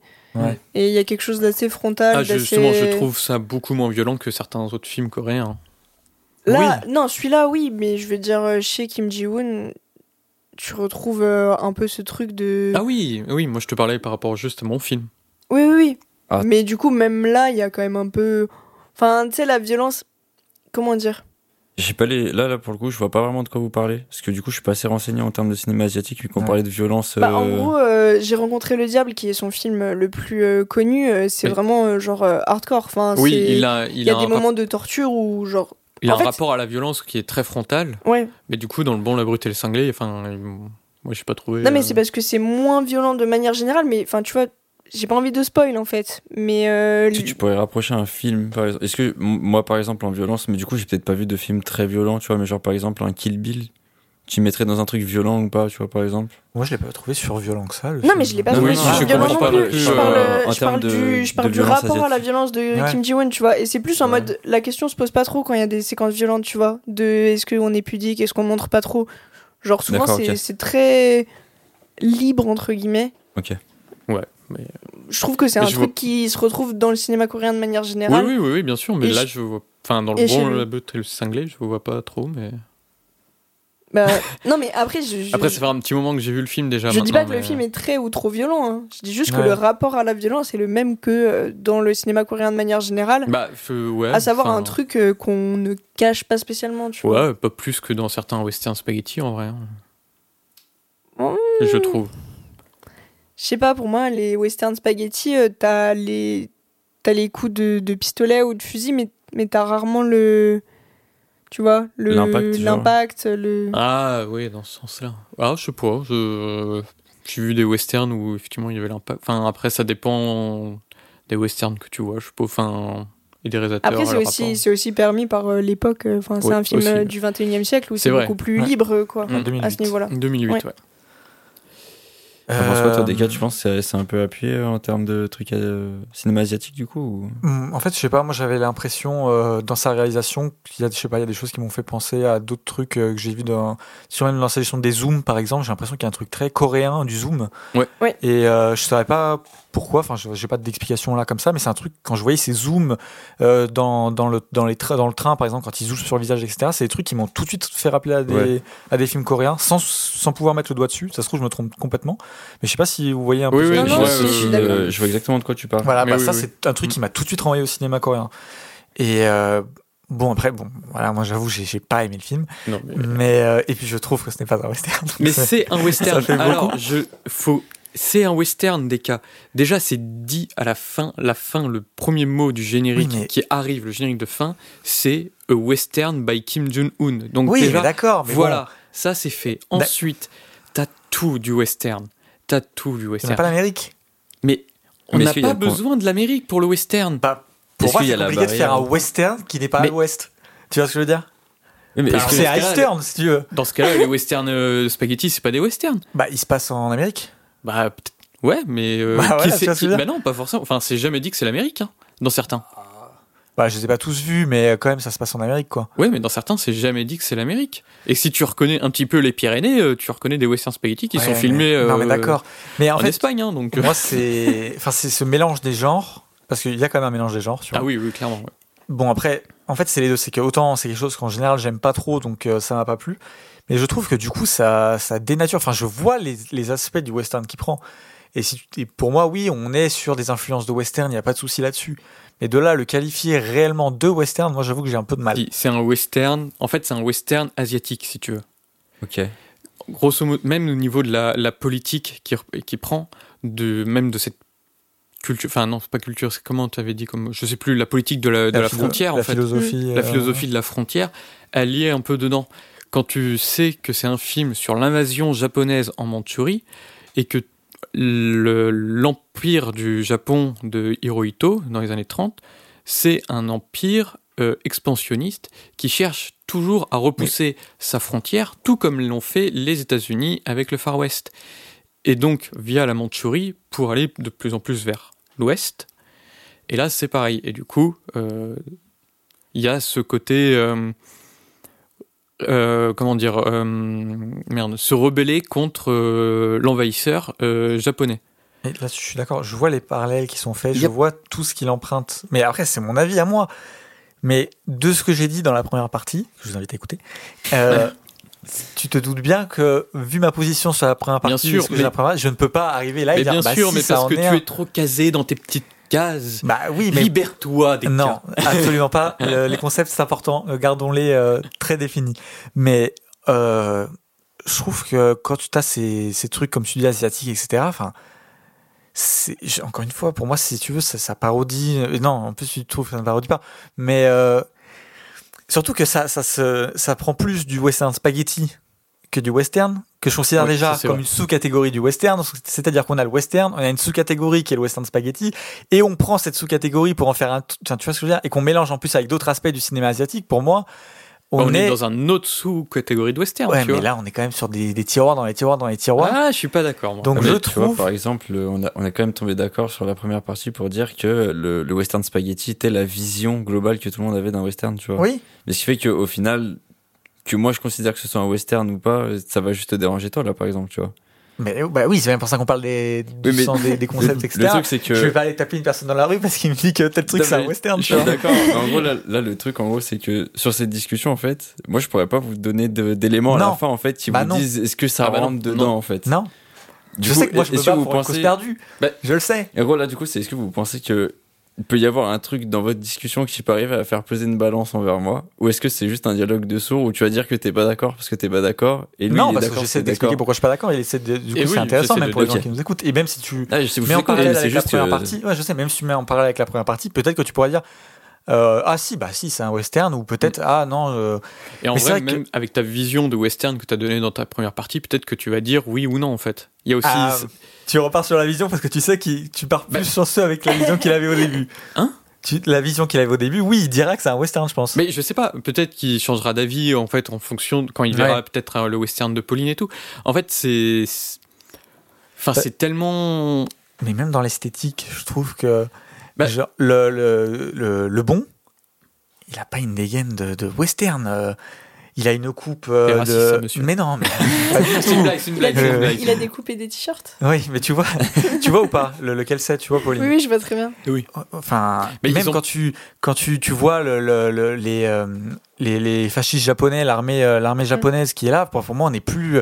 Bah, c'est le côté un petit peu euh, western, euh, un peu le, enfin j'allais dire le western crépusculaire. C'est comme ça que c'est plus ou moins dit, mais je suis pas tout à fait d'accord avec ce terme. Mais grosso modo, c'est euh, comme Red Dead Redemption 2 ou même le premier. Mhm. On arrive à un, donc là on est en 1930 et on arrive en fait à un moment où la modernité a pris énormément le pas, mais il y a encore ces éléments du western, genre les colts et tout. Et c'est, c'est, en fait, Voilà. ça, se ça, ça se mélange forcément à un moment donné.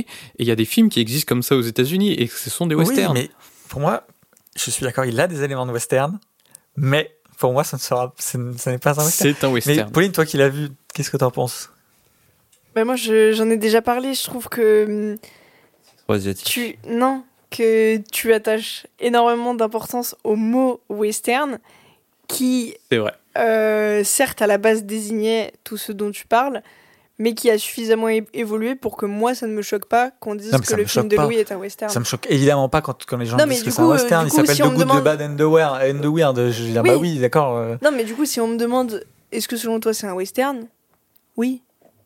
Hmm. Au sens western de aujourd'hui, quoi. Eh ben, je, me battrai seul dans ma cause perdue. Mais du coup, il y a je même. peux pas t'aider, je suis Il y a même le côté euh, law and order qui est euh, il y a les militaires. Enfin, c'est même plus, enfin, c'est plus que de la law and order. C'est des militaires, en plus fascistes, enfin japonais et tout. Et euh, je sais pas, il y a plein de- d'éléments de western. Au début, j'avoue que quand la première fois je l'ai vu, je me suis dit putain, ça fait quand même plus film d'aventure. Et en fait, je me suis rappelé de, du Bon, la Brute et le Truand. Donc, Mm. dont c'est vraiment euh, l'hommage limite, euh, limite Voilà, du plagiat. hein. C'est dans le Je me titre. hein. demande. euh, ouais. Non. Je, je l'aurais pas lu, quoi, vraiment, pour le coup. Mais en fait, euh, Le Bon, la Brute et le Cinglé, euh, et le Truand, pardon, de Sergio Leone, ça a plus ou moins la même histoire aussi, avec une histoire de, de, oui, de, de chercheurs au trésor, quoi. Ils vont chercher un trésor et tout. Et là, c'est pareil, en fait.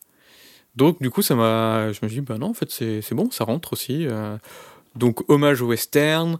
Il a un côté, euh, donc c'est filmé euh, en Mandchourie et tout, et en fait, du coup, tu as ces grandes étendues désertiques. C'est super agréable et un peu nouveau de changer de décor. Genre les westerns, t'as toujours ce côté, euh, ah, t'as deux trois cactus là, t'as monument de vallée au fond, et là d'un coup tu vois un tout nouveau décor qui est un, désert asiatique. Enfin, c'est super agréable déjà, de, c'est un peu rafraîchissant et tout. Les villes tout, c'est très asiatique. On n'est plus du tout sur le côté saloon, euh, mais il y a ce côté encore euh, de bagarre de saloon. Enfin là c'est pas un saloon, mais voilà, tu vois, il y a des, il y a des bagarres et tout. Et non, non, c'est pour moi c'est un western. C'est l'hommage au western de Kim Jong-un et il a réussi à faire un western asiatique, quoi. Et déjà, ne serait-ce que ça, te proposer de sortir de la frontière américaine, on y revient à la frontière, tiens, Ouais. de sortir de cette frontière américaine du western et te proposer du coup un western d'un autre pays, d'un autre continent, moi j'ai trouvé ça super intéressant et pertinent. Et j'ai très hâte de voir ton avis sur le film. Ok. Après, le film est quand même peut, peut être parfois très fatigant. euh, c'est parce que ça bouge énormément. Je Le- confirme. Le montage. Et euh, moi, c'est un montage que je suis vraiment pas fan, mais qui me dérange pas plus que ça. Mais on souffle, quoi. Vraiment, euh, il y a sur certaines scènes d'action, euh, bah, je pense euh, un moment où il échappe euh, à des mercenaires et tout. Mm. Euh, putain, euh, t'as pas un plan qui respire. Quoi. Ouais. C'est un peu, c'est un peu un côté lourdingue, mais ça se, ça a tendance à se calmer au fur et à mesure que le film avance. C'est un peu épileptique ou c'est. Non. Non, ok. Non, c'est Non, pas c'est- épileptique, c'est plus que cette surcharge d'informations Ouais, c'est ça. visuellement. C'est genre, pas, il y euh, a que des cuts tout le temps. Ah, ouais. Ouais. Mais La c'est caméra- C'est pas la Ok. Tekken 3, tu vois, où il y a 15 cuts pour euh, Liam Neeson qui passe une barrière. Mhm. C'est. Non, c'est pas tout Pas à loin, fait. hein On Pas loin. pas loin, mais c'est. c'est- Je sais pas, moi, ça m'a pas, ça m'a pas choqué tant que ça. Et puis le film a tendance à. Plus, plus il avance, à moins il fait ça, je trouve. Mhm. Jusqu'à un- une chevauchée finale que je trouve euh, magnifiquement bien faite. Vraiment, je, je trouve ça superbe.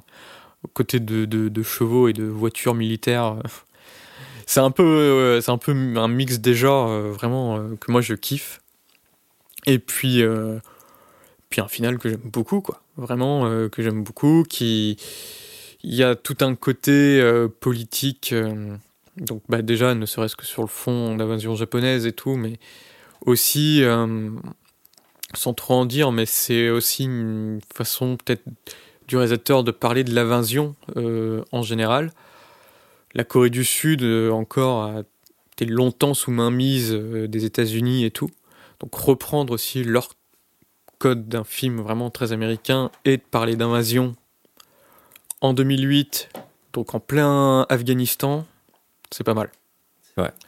C'est pas mal et du coup, euh, c'est assez malin. Quoi. Ok. Et je suis en train de me rendre compte quand même que, euh, en fait, t'as aucun contexte politique, donc un peu comme moi, parce que je, j'ai l'impression d'être, genre, je suis en sixième, tu vois, vous me parlez de, de trucs qui sont passés dans le monde et que j'ignore de tout, tu vois. Ça fait que j'ai l'impression qu'en fait, si t'as vraiment aucun contexte politique ou très peu, le western est difficilement abordable, dans le sens où t'as pas toutes les informations pour euh, le comprendre totalement. tu Je vois. suis T'as pas toutes les informations, mais en soi, ça reste un genre qui est aussi très divertissant. voilà, c'est là où je- Point. et Ouais. un- c'est pas dommage du coup bah, de juste te divertir euh, et de passer à côté de peut-être certains messages ou Alors, en fait, c'est ça aussi qui est insidieux avec le western, c'est que comme c'est un, un genre qui a aussi à la base hein, pour but d'a- d'avoir un côté nostalgique de cette période américaine, etc., je pense que quand ils sont faits, à ce moment-là, ils se disent, mais si les gens n'ont pas le contexte, tant mieux. Mm. Parce que tu es en train de créer un, un roman euh, national. Mm. Si les Les gens ils sont pas capables de le remettre en question et le prennent comme quelque chose de nostalgique et tout, ils se disent, tant mieux, tu vois. Alors, c'est pour ça que oui, ça peut poser problème aujourd'hui pour les- quand on regarde Oui. des westerns et qu'on n'arrive pas à remettre en, en Mm. perspective et qu'on se dit, waouh, c'est trop cool et qu'on va jouer juste aux cowboys et aux indiens et que tu vois ce que je veux dire? Mais ça reste un genre quand même qui a été qui est très divertissement Exactement, bah oui, divertissant c'est justement et- c'est un genre qui était enfin qui peut être dire, encore euh, très populaire aussi auprès des enfants parce qu'ils vont pas avoir Ouais. le contexte mais ils vont apprécier le film parce que bah il y a le cowboy contre l'autre cowboy puis voilà tu vois c'est Mais, mais du coup, j'ai envie de dire, si, si tu vas pas chercher justement le, le- la contextualisation, un peu tant pis pour toi, tu vois. Oui, parce que aussi, tu oui. verras un film divertissant, tu seras ok, c'est sans aller plus divertissant. loin Mm. Ouais, ouais, ouais. Et euh, alors que si t'es un peu curieux, ben, t'auras vu un truc divertissant et en plus, euh, t'auras une réflexion intéressante, quoi. ouais, ouais, Ouais, je suis, je complètement d'accord Je trouve du coup, c'est ce qu'il y a de gênant dans le western, c'est que si, enfin, c'est un peu se répéter, mais si là, on n'arrive pas à remettre dans le contexte, bah, il est, c'est un truc un peu de propagande américaine Oui, dans les vieux et euh, westerns. de, oui. de Mm. roman national, tu vois. Oui, oui. Et c'est un peu. euh, Mhm. Et je trouve dommage, tu vois, parce que là, ça me fait penser au Banshee d'Inishirin, et je me dis que, par exemple, j'aurais pas su les- l'essence de lecture qu'il y avait en plus du film.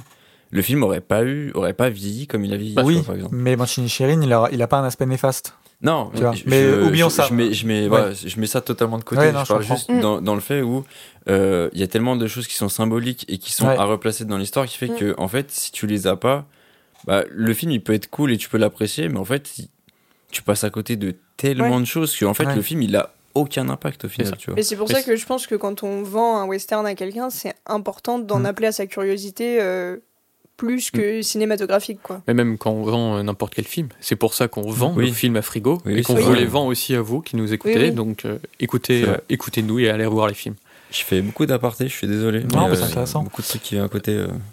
Je pense pas avoir plus de questions. Après, t'as peut-être des choses à rajouter. Moi, je du veux coup. juste rajouter quelque chose. Son Kango est incroyable dans le film. Il est vraiment, cet acteur, il est fou. Enfin, vraiment, je le trouve génialissime. Il a un, un regard, dans le, tout passe par son regard, je trouve ça fabuleux. Il a, il, a vraiment quelque chose.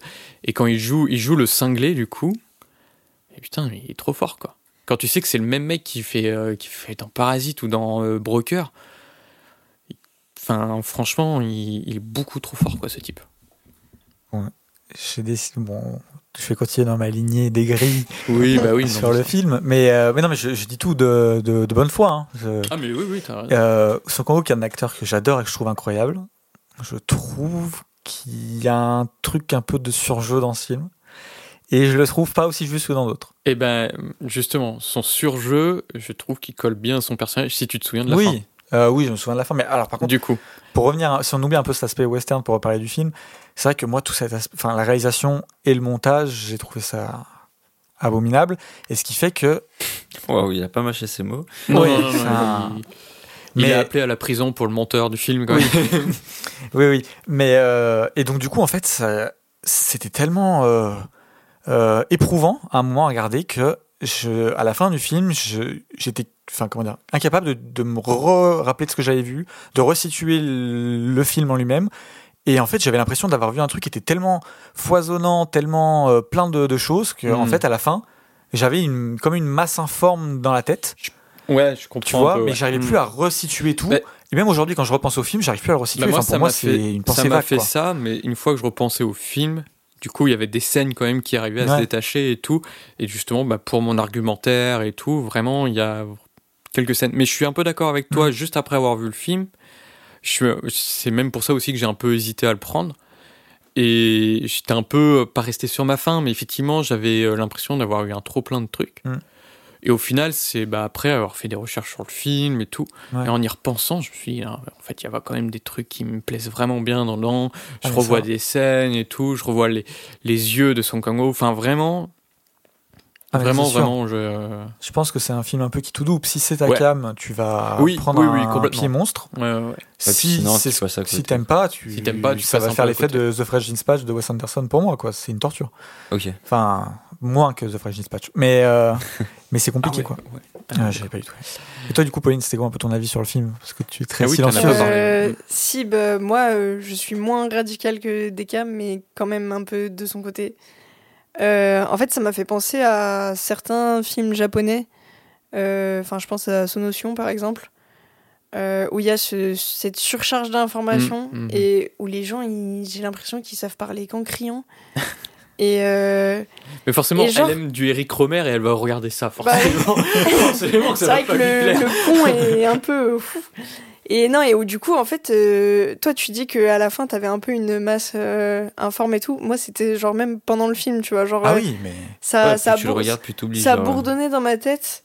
Et du coup, j'avais l'impression de un peu subir ce qui se passait. Genre, et du coup, défiler. Enfin, genre, j'ai encore des images en tête. Je, je sais ce qui se passe et je saurais raconter euh, un peu le film, tu vois. Mais je pourrais pas analyser des scènes ou des trucs comme ça parce que pour moi, c'était hyper passif. euh, Genre, euh, je me, j'ai pas pu m'attarder justement sur euh, la mise en scène ou des trucs comme ça parce que. Genre, j'étais là en mode, ok, vas-y, il y a les images qui passent et euh, Ouais, un peu vivement que ça se termine. Ouais. Mais ouais, il y, a des- il y a quand même vraiment oui, des, des moments où Mais la mise en scène aurait pu vraiment mieux respirer, en fait. ouais. Après, là où je suis moins radical que des cas, c'est que genre, j'ai pas non plus euh, trouvé ça euh, horrible à regarder, euh, dans le sens où c'est quand même assez fun. Et c'est pour ça que tout à l'heure, voilà, tu disais qu'il y avait quand même moins de second degré et tout. Alors, j'ai pas vu Heroic Trio, donc je, je veux bien vous croire que c'est moins barré, parce que ça avait l'air quand même très, très, très barré, Trio. Ouais, ouais. Euh, mais il y a quand même ce côté euh, fun, euh, euh, ouais, a- aventure, un peu euh, Ouais, ouais, complètement. personnage euh, un peu barré, bah, surtout du cinglé du coup, Mm, mm. euh, qui font que tu peux prendre du plaisir aussi à, à suivre leurs aventures quoi. Ok. Euh, j'ai envie de faire plein d'apartés, mais je me Ah, retiens. vas-y. Non, mais là, pour le coup, on dérive totalement de sujet, donc ça va, je suis pas sûr que ça soit pertinent. On mettra un timer si les gens ne sont pas gros, euh, en part. gros, du coup, euh, vous me faites penser à un truc parce que là, en fait, vous, vous me donnez envie d'aborder un sujet. Je suis, c'est pas le moment d'en parler, mais bon. Euh, en termes de montage, parce que du coup, je, au final, vu que je regarde quasiment que les films du podcast, euh, j'ai pas accès entre guillemets à des films très récents, tu vois. Mais euh, mon autre source, non, mais enfin, je regarde pas que des films qui sont sortis euh, cette année, quoi. Ce qui fait que ma seule source visuelle euh, très récente sont les clips. Mm. Et Mm. j'en peux plus de voir des clips parce que t'as pas un, un, plan qui dure plus de deux secondes. Ouais.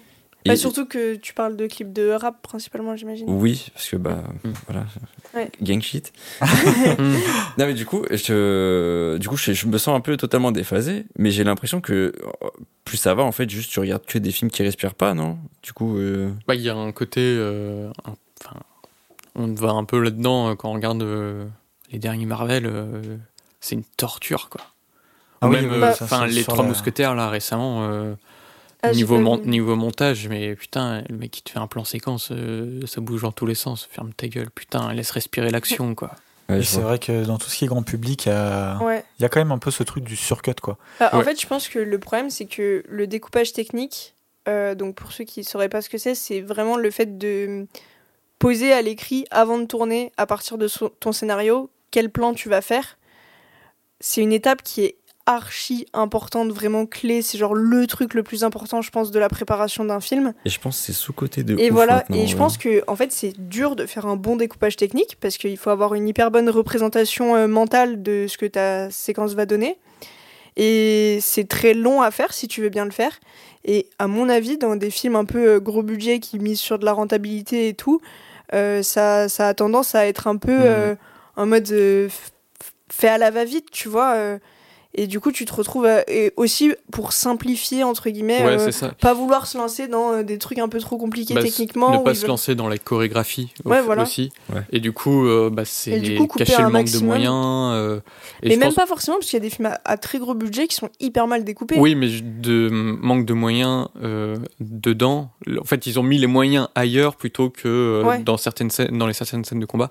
Et je pense que, enfin, pour le, revenir euh, au bon, la brute et le cinglé, Ouais. c'est un petit peu ça, je pense. Il y a un- une sorte de, de manque de moyens, alors que c'est bizarrement, euh, Ouais. ça a été bizarrement le le film le plus cher de la production euh, coréenne.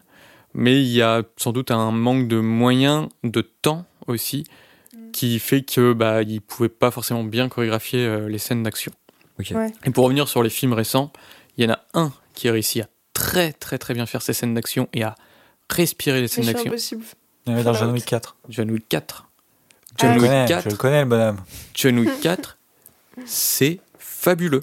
Pas vu encore. C'est Ah, vraiment incroyable ce qu'ils ont. c'est un- le Ouais, mec, mais il a juste posé ses caméras et dit faites votre truc. Et du coup, euh, Et ça ouais, marche. mais je pense que aussi, du coup, pour euh, refaire le lien avec le clip, Mm. c'est que il y a aussi beaucoup de gens qui pensent que pour créer du rythme, il Mm. faut créer du rythme par le montage. Bah, on le voit via C'est des vidéos enfer, YouTube. Hein, Et ouais, Ouais, ouais. c'est un enfer. c'est vrai ça. c'est c'est- C'est Et- c'est horrible. Et du coup, dans les clips, euh, je pense qu'il y a beaucoup cette volonté de rythme pour euh, coller avec le rythme Mm. de la musique, tu vois. Ouais. Et dans les scènes d'action, c'est Et pareil. le problème, c'est que ben non, tu peux aussi créer du rythme en Oui. faisant d'autres choses Bah, bien sûr, euh, que mais- des cuts.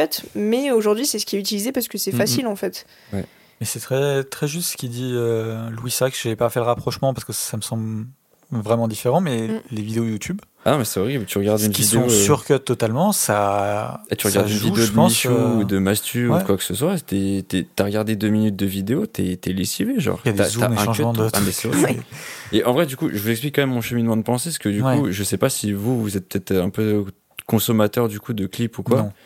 Des Euh, parce que j'aurais aimé savoir si c'est de ce niveau-là, du coup, dans ce film, ou euh, est-ce que ça respire un peu plus que ça, tu vois? Non, il y a vraiment des, il y a des moments où ça respire.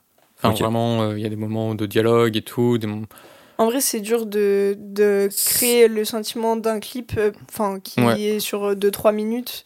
Ouais. Et où du coup, quand ça va être surcuté sur 2-3 minutes, tu vas vraiment euh, avoir la, la tête énorme. Alors que sur un film, bah, peut-être il va y avoir une scène d'action qui va être surcutée, mais derrière ça va être contrebalancé par une scène un peu moins surcutée. Ok. Et du coup, sur deux heures au total, t'as forcément pas le même ressenti. C'est ça. Mais euh, ouais, c'est vrai qu'il y a une scène d'action aussi que j'ai trouvé pas très bien montée. Et je- tu comprends pas trop où sont les personnages par rapport aux autres. Je sais pas si vous avez fait un peu la même chose. La scène sous la pluie, notamment. Euh, ouais, je vois. Il y Oui, a, oui, celle-là, ouais. il y a un côté, tu le vois tirer euh, à droite. Puis le Ah, plan mais- d'après, en fait, la balle, elle arrive de droite aussi. Ça, Bon, c'est c'est- ça, c'est un peu le truc qui montre si le montage est bon, c'est la spatialisation. Ouais. Si tu n'arrives Mm. plus à savoir où sont les choses, Ouais, mais. C'est qu'il y a un problème. après, c'est vrai arrivé problème sur d'ailleurs des scènes scène, euh. Marvel. Hein, où Ah oui, oui, oui. On comprend Oui. plus rien à la spatialisation. Je suis content parce que là, vous venez de me refaire penser en fait depuis depuis tout à l'heure. Je cherche un film que je trouve surcuté du coup Hmm. et que j'ai vu récemment. Et en fait, c'est Jurassic World Ah. euh, Ah bah où il y a. Omar Sy dedans. Et euh, c'est une non mais je te jure, ils ont tellement cuté de scènes que en fait les personnages se, se déplacent d'un cut à un autre. Et en fait, t'as T'as que des faux raccords, t'as que des trucs qui marchent pas, le film il respire pas et t'as mal aux yeux. Parce que Mm. le cut a plus de sens. Et du coup, ça m'a amené à ça. Et je, je, voilà, je voulais juste vous en faire part et Ouais. avoir un petit débat là-dessus. Je bah. sais pas si, euh, juste pour clôturer ce, ce petite parenthèse, Ouais. mais si vous avez vu sur euh, Twitter qu'il est passé une, euh, un- une sorte de gif avec euh, tous les, toutes les scènes de Obi-Wan Kenobi qui, euh, qui se met en position avec son sabre et avec euh, donc Ah non, tous les, les, les films et, et même les, les séries animées. Et en fait, elles sont toutes en un cut, sauf celle du coup de, du, de la série Obi-Wan. Il y a une Ah série oui, Obi-Wan oui, ouais, oui, qui est sortie où elle est genre il y a trois cuts c'est vrai qu'il y a- et en fait, c'est la seule où il y a, ça fait trois cuts du coup. Et en fait, tu vois que ça, la scène est moche, quoi. Et c'est c'est vraiment c'est trois secondes. hein. Ouais. Et en fait, c'est là que tu vois qu'en fait, le cut, bah, c'est- Mm. si c'est mal utilisé, ça perd son sens et ça Mm. enlève même, genre, la scène qui est épique où tu vois Obi-Wan Kenobi se mettre en position et tout. Le fait de la surcuter, bah, ça rend un côté cheap et Ouais, tout. ouais. Ouais. J'essaierai de, de retrouver. euh, Ok. Du coup, je mets fin à cette parenthèse du coup, mais je voulais quand même juste en venir sur le truc de, euh, par rapport à cette parenthèse, euh, est-ce que du coup, tu as par exemple des, des faux raccords ou, ou, ou des choses qui, qui Ouais. deviennent vraiment totalement incohérentes Je t'avoue que le film, il va tellement vite ouais. que tu fais pas attention. Mm. Ok, d'accord. Mais c'est quand même très surcuté. Ok. Vraiment, il y a vraiment des moments où. Ouais, enfin, on parlait de la- des problèmes de spatialisation. Il y a vraiment une scène où tu comprends pas où les personnages sont par rapport à ceux qui tirent. Ouais. Du coup, c'est très étrange dans un western parce que normalement, tu sais d'où part la balle et Mm. où est-ce qu'elle va aller. Là, c'était très bizarre comme scène. Je sais pas pourquoi. Je j'aurais pas l'explication de pourquoi euh, cette scène a été cutée de cette manière. Est-ce que c'est un manque de chorégraphie? C'est fort possible. Les euh, fusillades, c'est la chose la plus dure, à- une des choses les plus dures à faire euh, dans une mise en scène, parce qu'il faut Ouais. que, faut que ça soit super bien euh, millimétré au niveau de la chorégraphie. L'action en général. hein. De l'action, ouais, oui. Mm. Et donc, peut-être que ça vient de là. Parce que justement, à la fin, le, le, le, le duel final, il, je le trouve euh, tranquille. Enfin, franchement, euh, ça va, quoi. Et même la chevauchée euh, qu'il y a un peu avant, euh, ça va. Franchement, euh, Je l'ai pas trouvé un peu longue.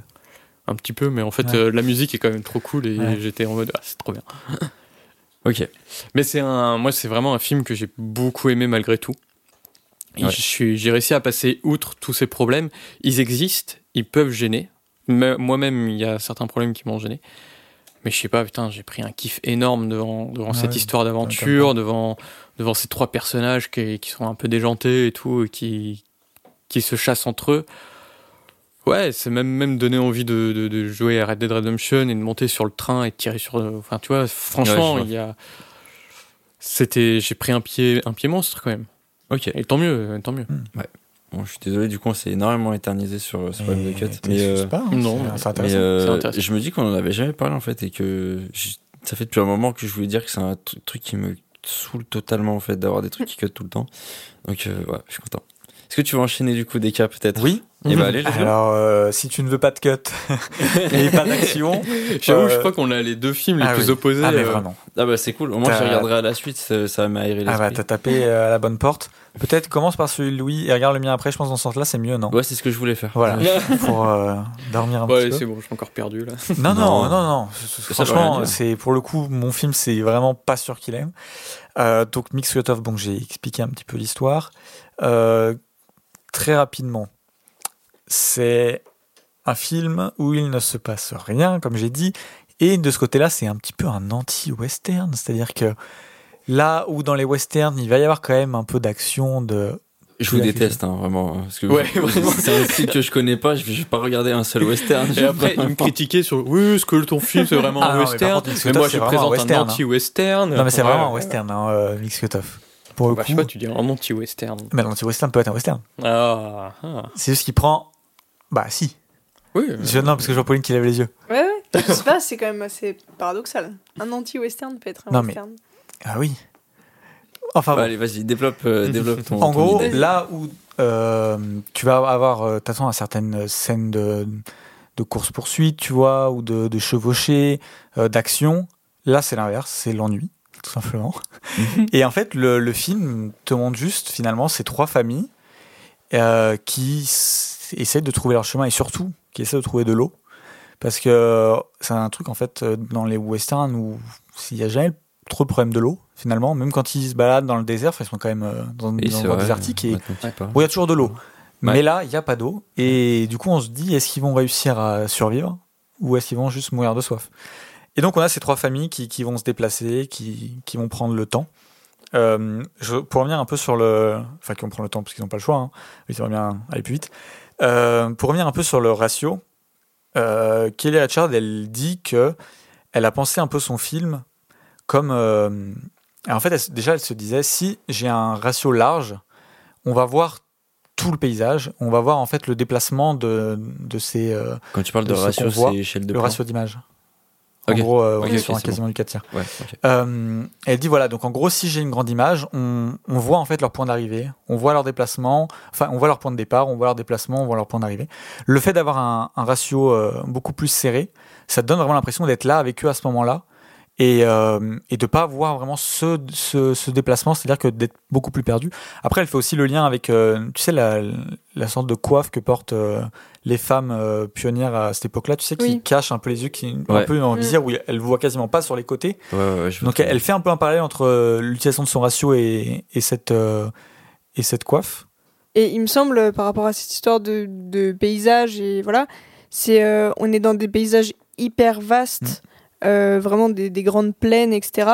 Et du coup, il y a créé euh, ce paradoxe de l'enfermement dans un paysage infini.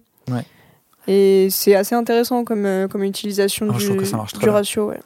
Euh, après, je trouve que la photographie, elle est, Magnifique. c'est, c'est incroyable. Je crois que c'est peut-être un des, des films les plus beaux que j'ai vus en vrai. T'as pas vu dit plus pareil sur genre. tous les Tous les films. films, Non. le temps, tous Bah, pareil. donc écoutez, final, finalement, euh, sur tous les films qu'on a vus, on en a choisi genre peut-être 12. Si j'ai les 12 plus beaux, c'est quand même. euh, je sais pas dit ça sur Heroic Trio. non, mais Pauline, entre nous, il est magnifique. Ah oui, non, les les sublime. plans sont La- sublimes. Il y a une couleur. la- un peu ouais, ouais. pastel, un peu euh, le- ce- le- la lumière du soleil, tout ça. Enfin, Ouais, ouais, ça fait très euh, ensablé un Oui. peu. Euh, mais du coup, euh, ouais, c'est vraiment c'est très très beau, effectivement. donc euh, un film euh, d'une beauté euh, absolue. Euh, dans le, le film, du coup, on a euh, ce que veut un peu montrer Kelly Richard, c'est aussi ces dynamiques de pouvoir au sein de ce qu'on voit, Et que ce soit avec les trois familles qui, qui viennent un peu tous de, de backgrounds différents. Et ils vont aussi rencontrer un Indien à un moment qui peut symboliser pour eux soit un grand danger, soit peut-être leur, leur dernière chance, voilà leur salut, leur dernière chance de trouver enfin le- le- l'eau. Ouais. Et, euh, et c'est super intéressant de voir comment euh, il est intégré euh, au groupe. Et je trouve qu'il y a un- une sorte de parallèle qui se crée entre les femmes du groupe et cet Indien. Et que tu, tu sens que bah, en fait on est sur deux classes sociales opprimées en fait. Et que ces deux-là, se, par ce, cet aspect en commun, vont arriver à créer un lien et à se comprendre d'une certaine manière. Et ça, je trouve que c'est aussi ça, en ça que je dis que c'est un anti-western. Ça en fait pas, pas un western, mais ouais, c'est sur cet aspect-là. Euh, et ça, je trouve que c'est magnifiquement bien réussi. Le- les personnages féminins prennent des rôles qui sont aussi complètement différents des westerns plus traditionnels, où, où elles prennent beaucoup plus de place. Elles arrivent à, à, à, hum, comment dire, à s'élever un petit peu dans ce groupe, même si bon, bah, ça reste compliqué et que elles sont quand même ramenées euh, pour beaucoup à cette condition de femme, mais elles arrivent à, à prendre plus de place dans le récit. Encore une fois, pour ça que je parle d'anti-western. Donc, Mm. vous voyez ce que je veux dire, quoi En fait, il désamorce euh, tout ce que ça. tu peux attendre d'un western Oui, pour en faire autre chose, mais dans le même. euh, voilà. En fait, le, contexte, le contexte est le même. ouais. C'est juste la manière de faire qui en fait prend à, à revers Mm. euh, un peu ces, ces tropes un peu vieillot quoi. Mais finalement, tous les westerns un peu récents, c'est ils ont tous quelque chose d'anti-western Oui, finalement. oui, oui, bien Oui, sûr. oui. Même quand on parle de western crépusculaire, il y a aussi un truc de l'anti-western. Ouais. Mm. Mais c'est vrai que Mix Cutoff, c'est un film où il est qualifié de, de, de, de, de- de western féministe, d'anti-western. De, enfin, tu, tu peux mettre un peu tous les mots euh, qui, qui, qui qualifient un peu des, des sous-genres ou des trucs un petit peu en, en opposition et c'est utilisé pour Mix Cutoff. Euh, quand j'ai fini le film, j'y ai repensé pendant. Genre, j'y repense encore, tu vois. Et le film, il, y a eu un, il vraiment un truc hypnotique avec le film. Et je saurais pas vraiment l'expliquer parce que, à la base, j'avais même pas prévu de le voir, tu vois, pour préparer l'épisode. Et euh, je l'ai vu dans une ou deux listes, je me suis dit, ah, pourquoi pas et tout. En plus, elle a déjà fait First Cow, bon, j'étais un peu passé à côté, mais je me suis dit, euh, à, tester. Et en fait, je suis rentré dedans tout de suite, j'ai trouvé ça tellement sublime. Et, et en fait, même si c'est lent, même s'il se passe rien, il y a un truc euh, qui te prend quoi dans le film. C'est Hyper hypnotique. c'est mais mais vraiment c'est abusé et il y a un truc et bah ça fait le même effet à Pauline donc je suis content c'est que Kelly Richard moi à la base je m'en fous un peu genre Ouais. j'ai vu First Cow j'ai trouvé ça euh, j'ai trouvé ça intéressant mais j'étais un peu passé à côté j'ai vu Showing Up mais euh, j'ai un peu dormi tout le long et tout et donc en fait Kelly Mm. Richard je m'en foutais un peu et j'ai vu ce film j'avais qu'une envie c'était de de regarder la la, la filmo de Kelly Richard et, de, de me dire euh, fan de Kelly Richard enfin il y a, y a un Mm. truc dans Non, mais ce film vrai. mais et c'est rare que ça me fasse ça pour des réals mais où Ouais. j'ai envie de me taper toute la filmo, j'ai envie d'être le fan Ouais. numéro un de Kelly Richard et je sais pas pourquoi. Moi, perso, j'avais à- vu aucun film de Kelly Richard. Et ouais, vraiment, genre, je m'en foutais. Enfin, en fait, sur le papier, j'avais pas l'impression que c'était un cinéma qui m'intéressait. Et, euh, et du coup, j'ai lancé Mix Cutoff parce que bah, dès qu'elle avait choisi, mais. En plus, euh, je me, je me l'étais mis dans ma shortlist de trucs à regarder quand même. euh, Mm. Parce qu'il y avait quand même le côté intéressant de d'une femme qui réalise un western. Mm. Et, euh, et en fait, en le regardant au début, je me suis dit, pff, vas-y, il y a moyen que ce soit chiant, tu vois. Et en fait, tu, genre, tu vois pas le temps passer. Ouais. Genre, tu commences en disant, il y a moyen que ce soit chiant, et genre là, euh, le film se termine, et t'es là en mode, euh, ah ouais, quand même. euh. et Ouais. il y a ce truc euh, qui t'hypnotise, euh, qui est hyper efficace, et qui, ouais, derrière, moi, c'est pareil. Genre, je me disais, euh, vas-y, mais elle, elle a fait quoi d'autre euh, Parce que j'ai envie d'en voir plus euh, d'elle, quoi. Mais il y a un côté un peu de, de, de drogue avec ce film Ouais, où ouais, tu ouais. l'as fini, t'as l'impression d'avoir pris une dose, t'es en mode waouh, il, il me faut un faut autre truc autre, là, il ouais. faut que je le revoie, je- je- il y a quelque chose, qu'est-ce qui s'est passé, qu'est-ce que qu'est-ce que m'a fait ce film quoi. Ouais, je vois, je vois. Donc euh, Est-ce que tu le conseillerais pour commencer la filmographie de Kelly Richard ah, j'ai pas assez vu. Bah, moi, j'en ai t'as dit qu'il a dormi aucun. devant tous les films. Oui, euh, bah oui, c'est ouais. pour ça. euh, Ouais. Mais Moi, je pense- j'en avais vu aucun et j'ai trouvé ça très efficace pour donner envie de- d'en voir Mm, plus. Donc, euh, oui, pourquoi pas. Ouais. Donc euh, voilà, après quoi dire de plus euh, Moi j'ai une question. Oui. Il y a un shérif? euh, Non, C'est pas un western. c'est un petit coup euh, en dessous de la ceinture. mais Mais euh, non, il y a juste- a pas un- Bah oui, mais il y a- c'est des pionniers, c'est avant en fait. En fait, t'es dans le dans cette t'es avant l'installation même, je pense, des euh, des premiers euh, villages euh, western. T'es vraiment dans la période euh, pionnière, vraiment Ouais, les, ouais, les ouais. pionniers qui arrivent et qui qui ont donc euh, et ça c'est aussi un truc qu'on trouve beaucoup dans les westerns, c'est-à-dire que tu vas avoir telle personne qui dit bon bah j'ai envie de m'acheter un îlot de terre. euh, donc je pars avec tout ce que j'ai et je vais chercher un peu la, la, la terre promise, tu vois, le- l'endroit où m'installer et créer une nouvelle vie, quoi. Et donc t'es vraiment à ce moment-là. Donc c'est c'est vraiment au début. Et euh, c'est trop bien. Enfin, j'ai envie de le revoir. Donc j'espère que tu vas rentrer dedans, parce que ça me ferait chier, tu vois, que tu et ce qui est très possible hein, pour le coup, que tu te dises bon, en fait, on se fait chier, il se passe rien, euh, on passe à autre chose. Mais vu qu'on est deux à l'avoir vu, tous les deux on a eu cet avis et tous les gens que j'ai dont j'ai vu les retours ont eu un peu cet avis.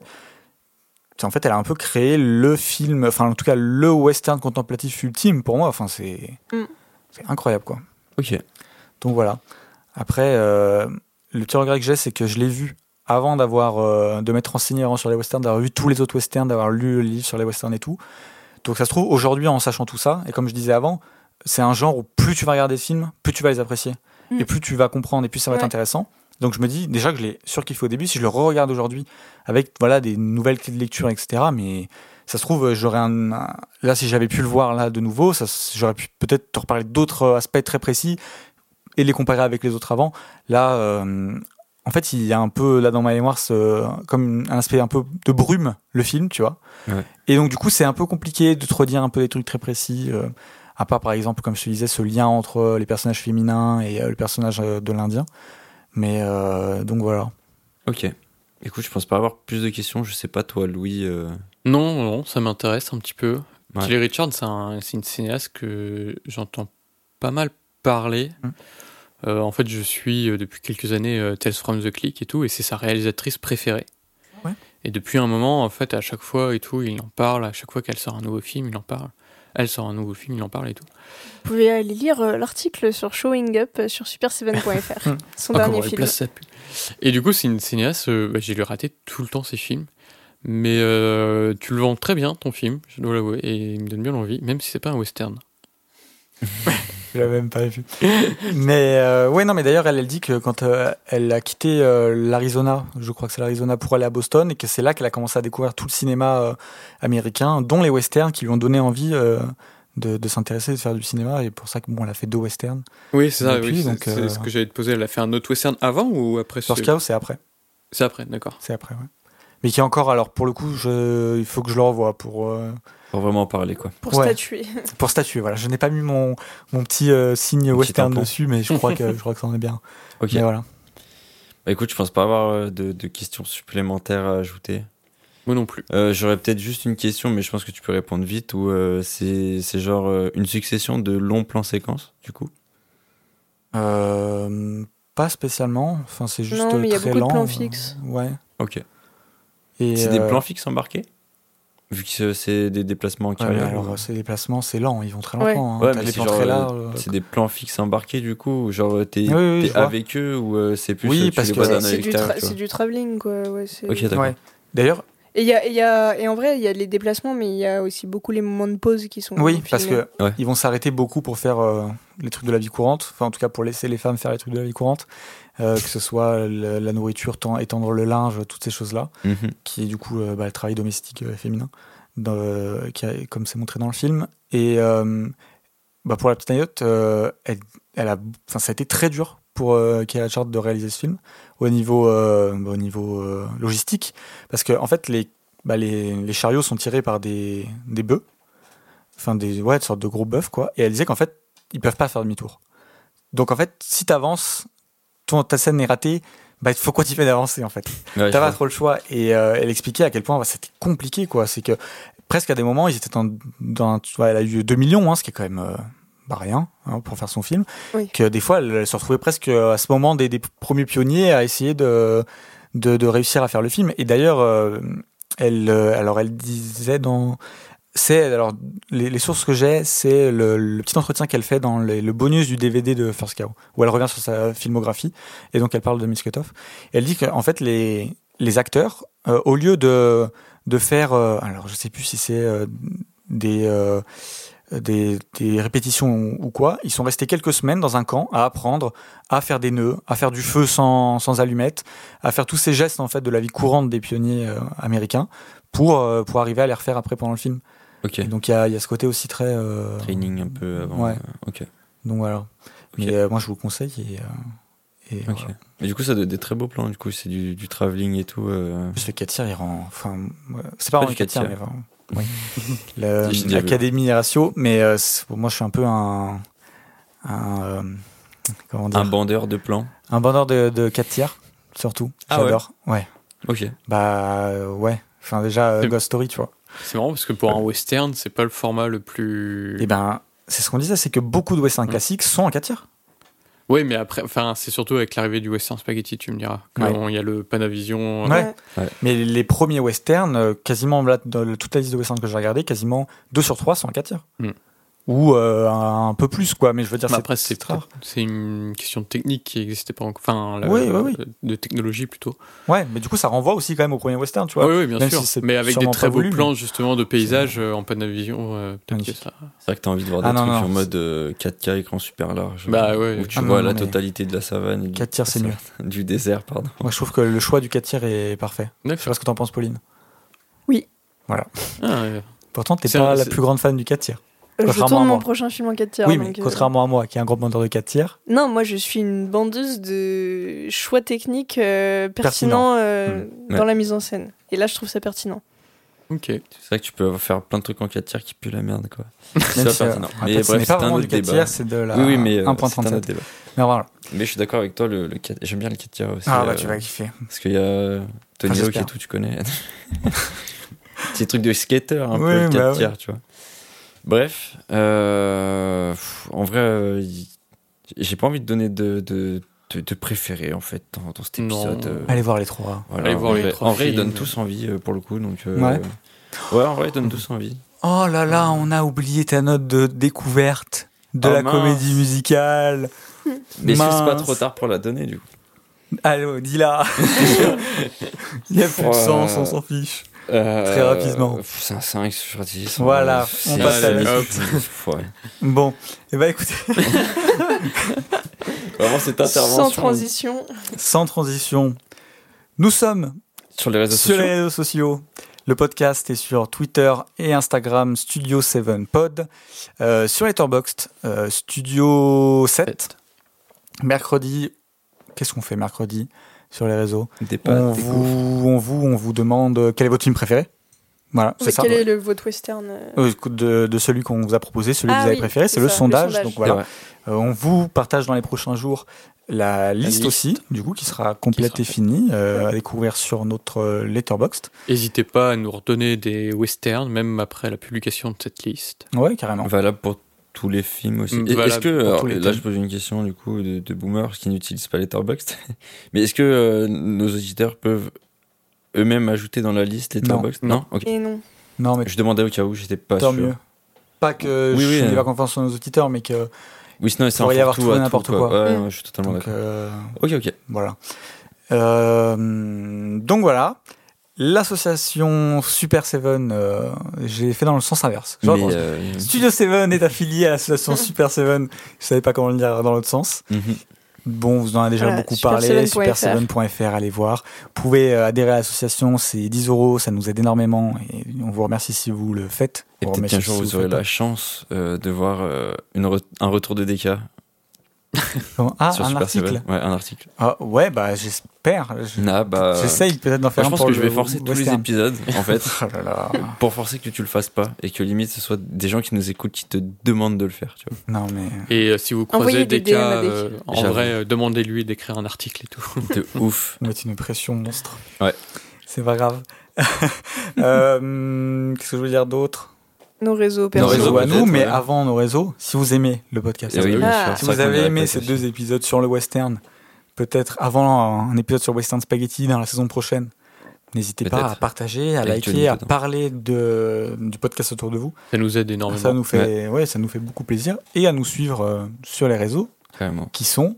Vas-y frigo, quel est ton ré- réseau ben vous pouvez me trouver sur Twitter à @frigobits euh, avec un S à bits parce qu'il y a plusieurs euh, bits et c'est bien B E A T S du coup Euh, sur euh, Instagram à, euh, AL underscore S I I M et sur Letterboxd à frigo underscore. Je vous invite quand même à plus me suivre sur Instagram si jamais des personnes veulent me suivre.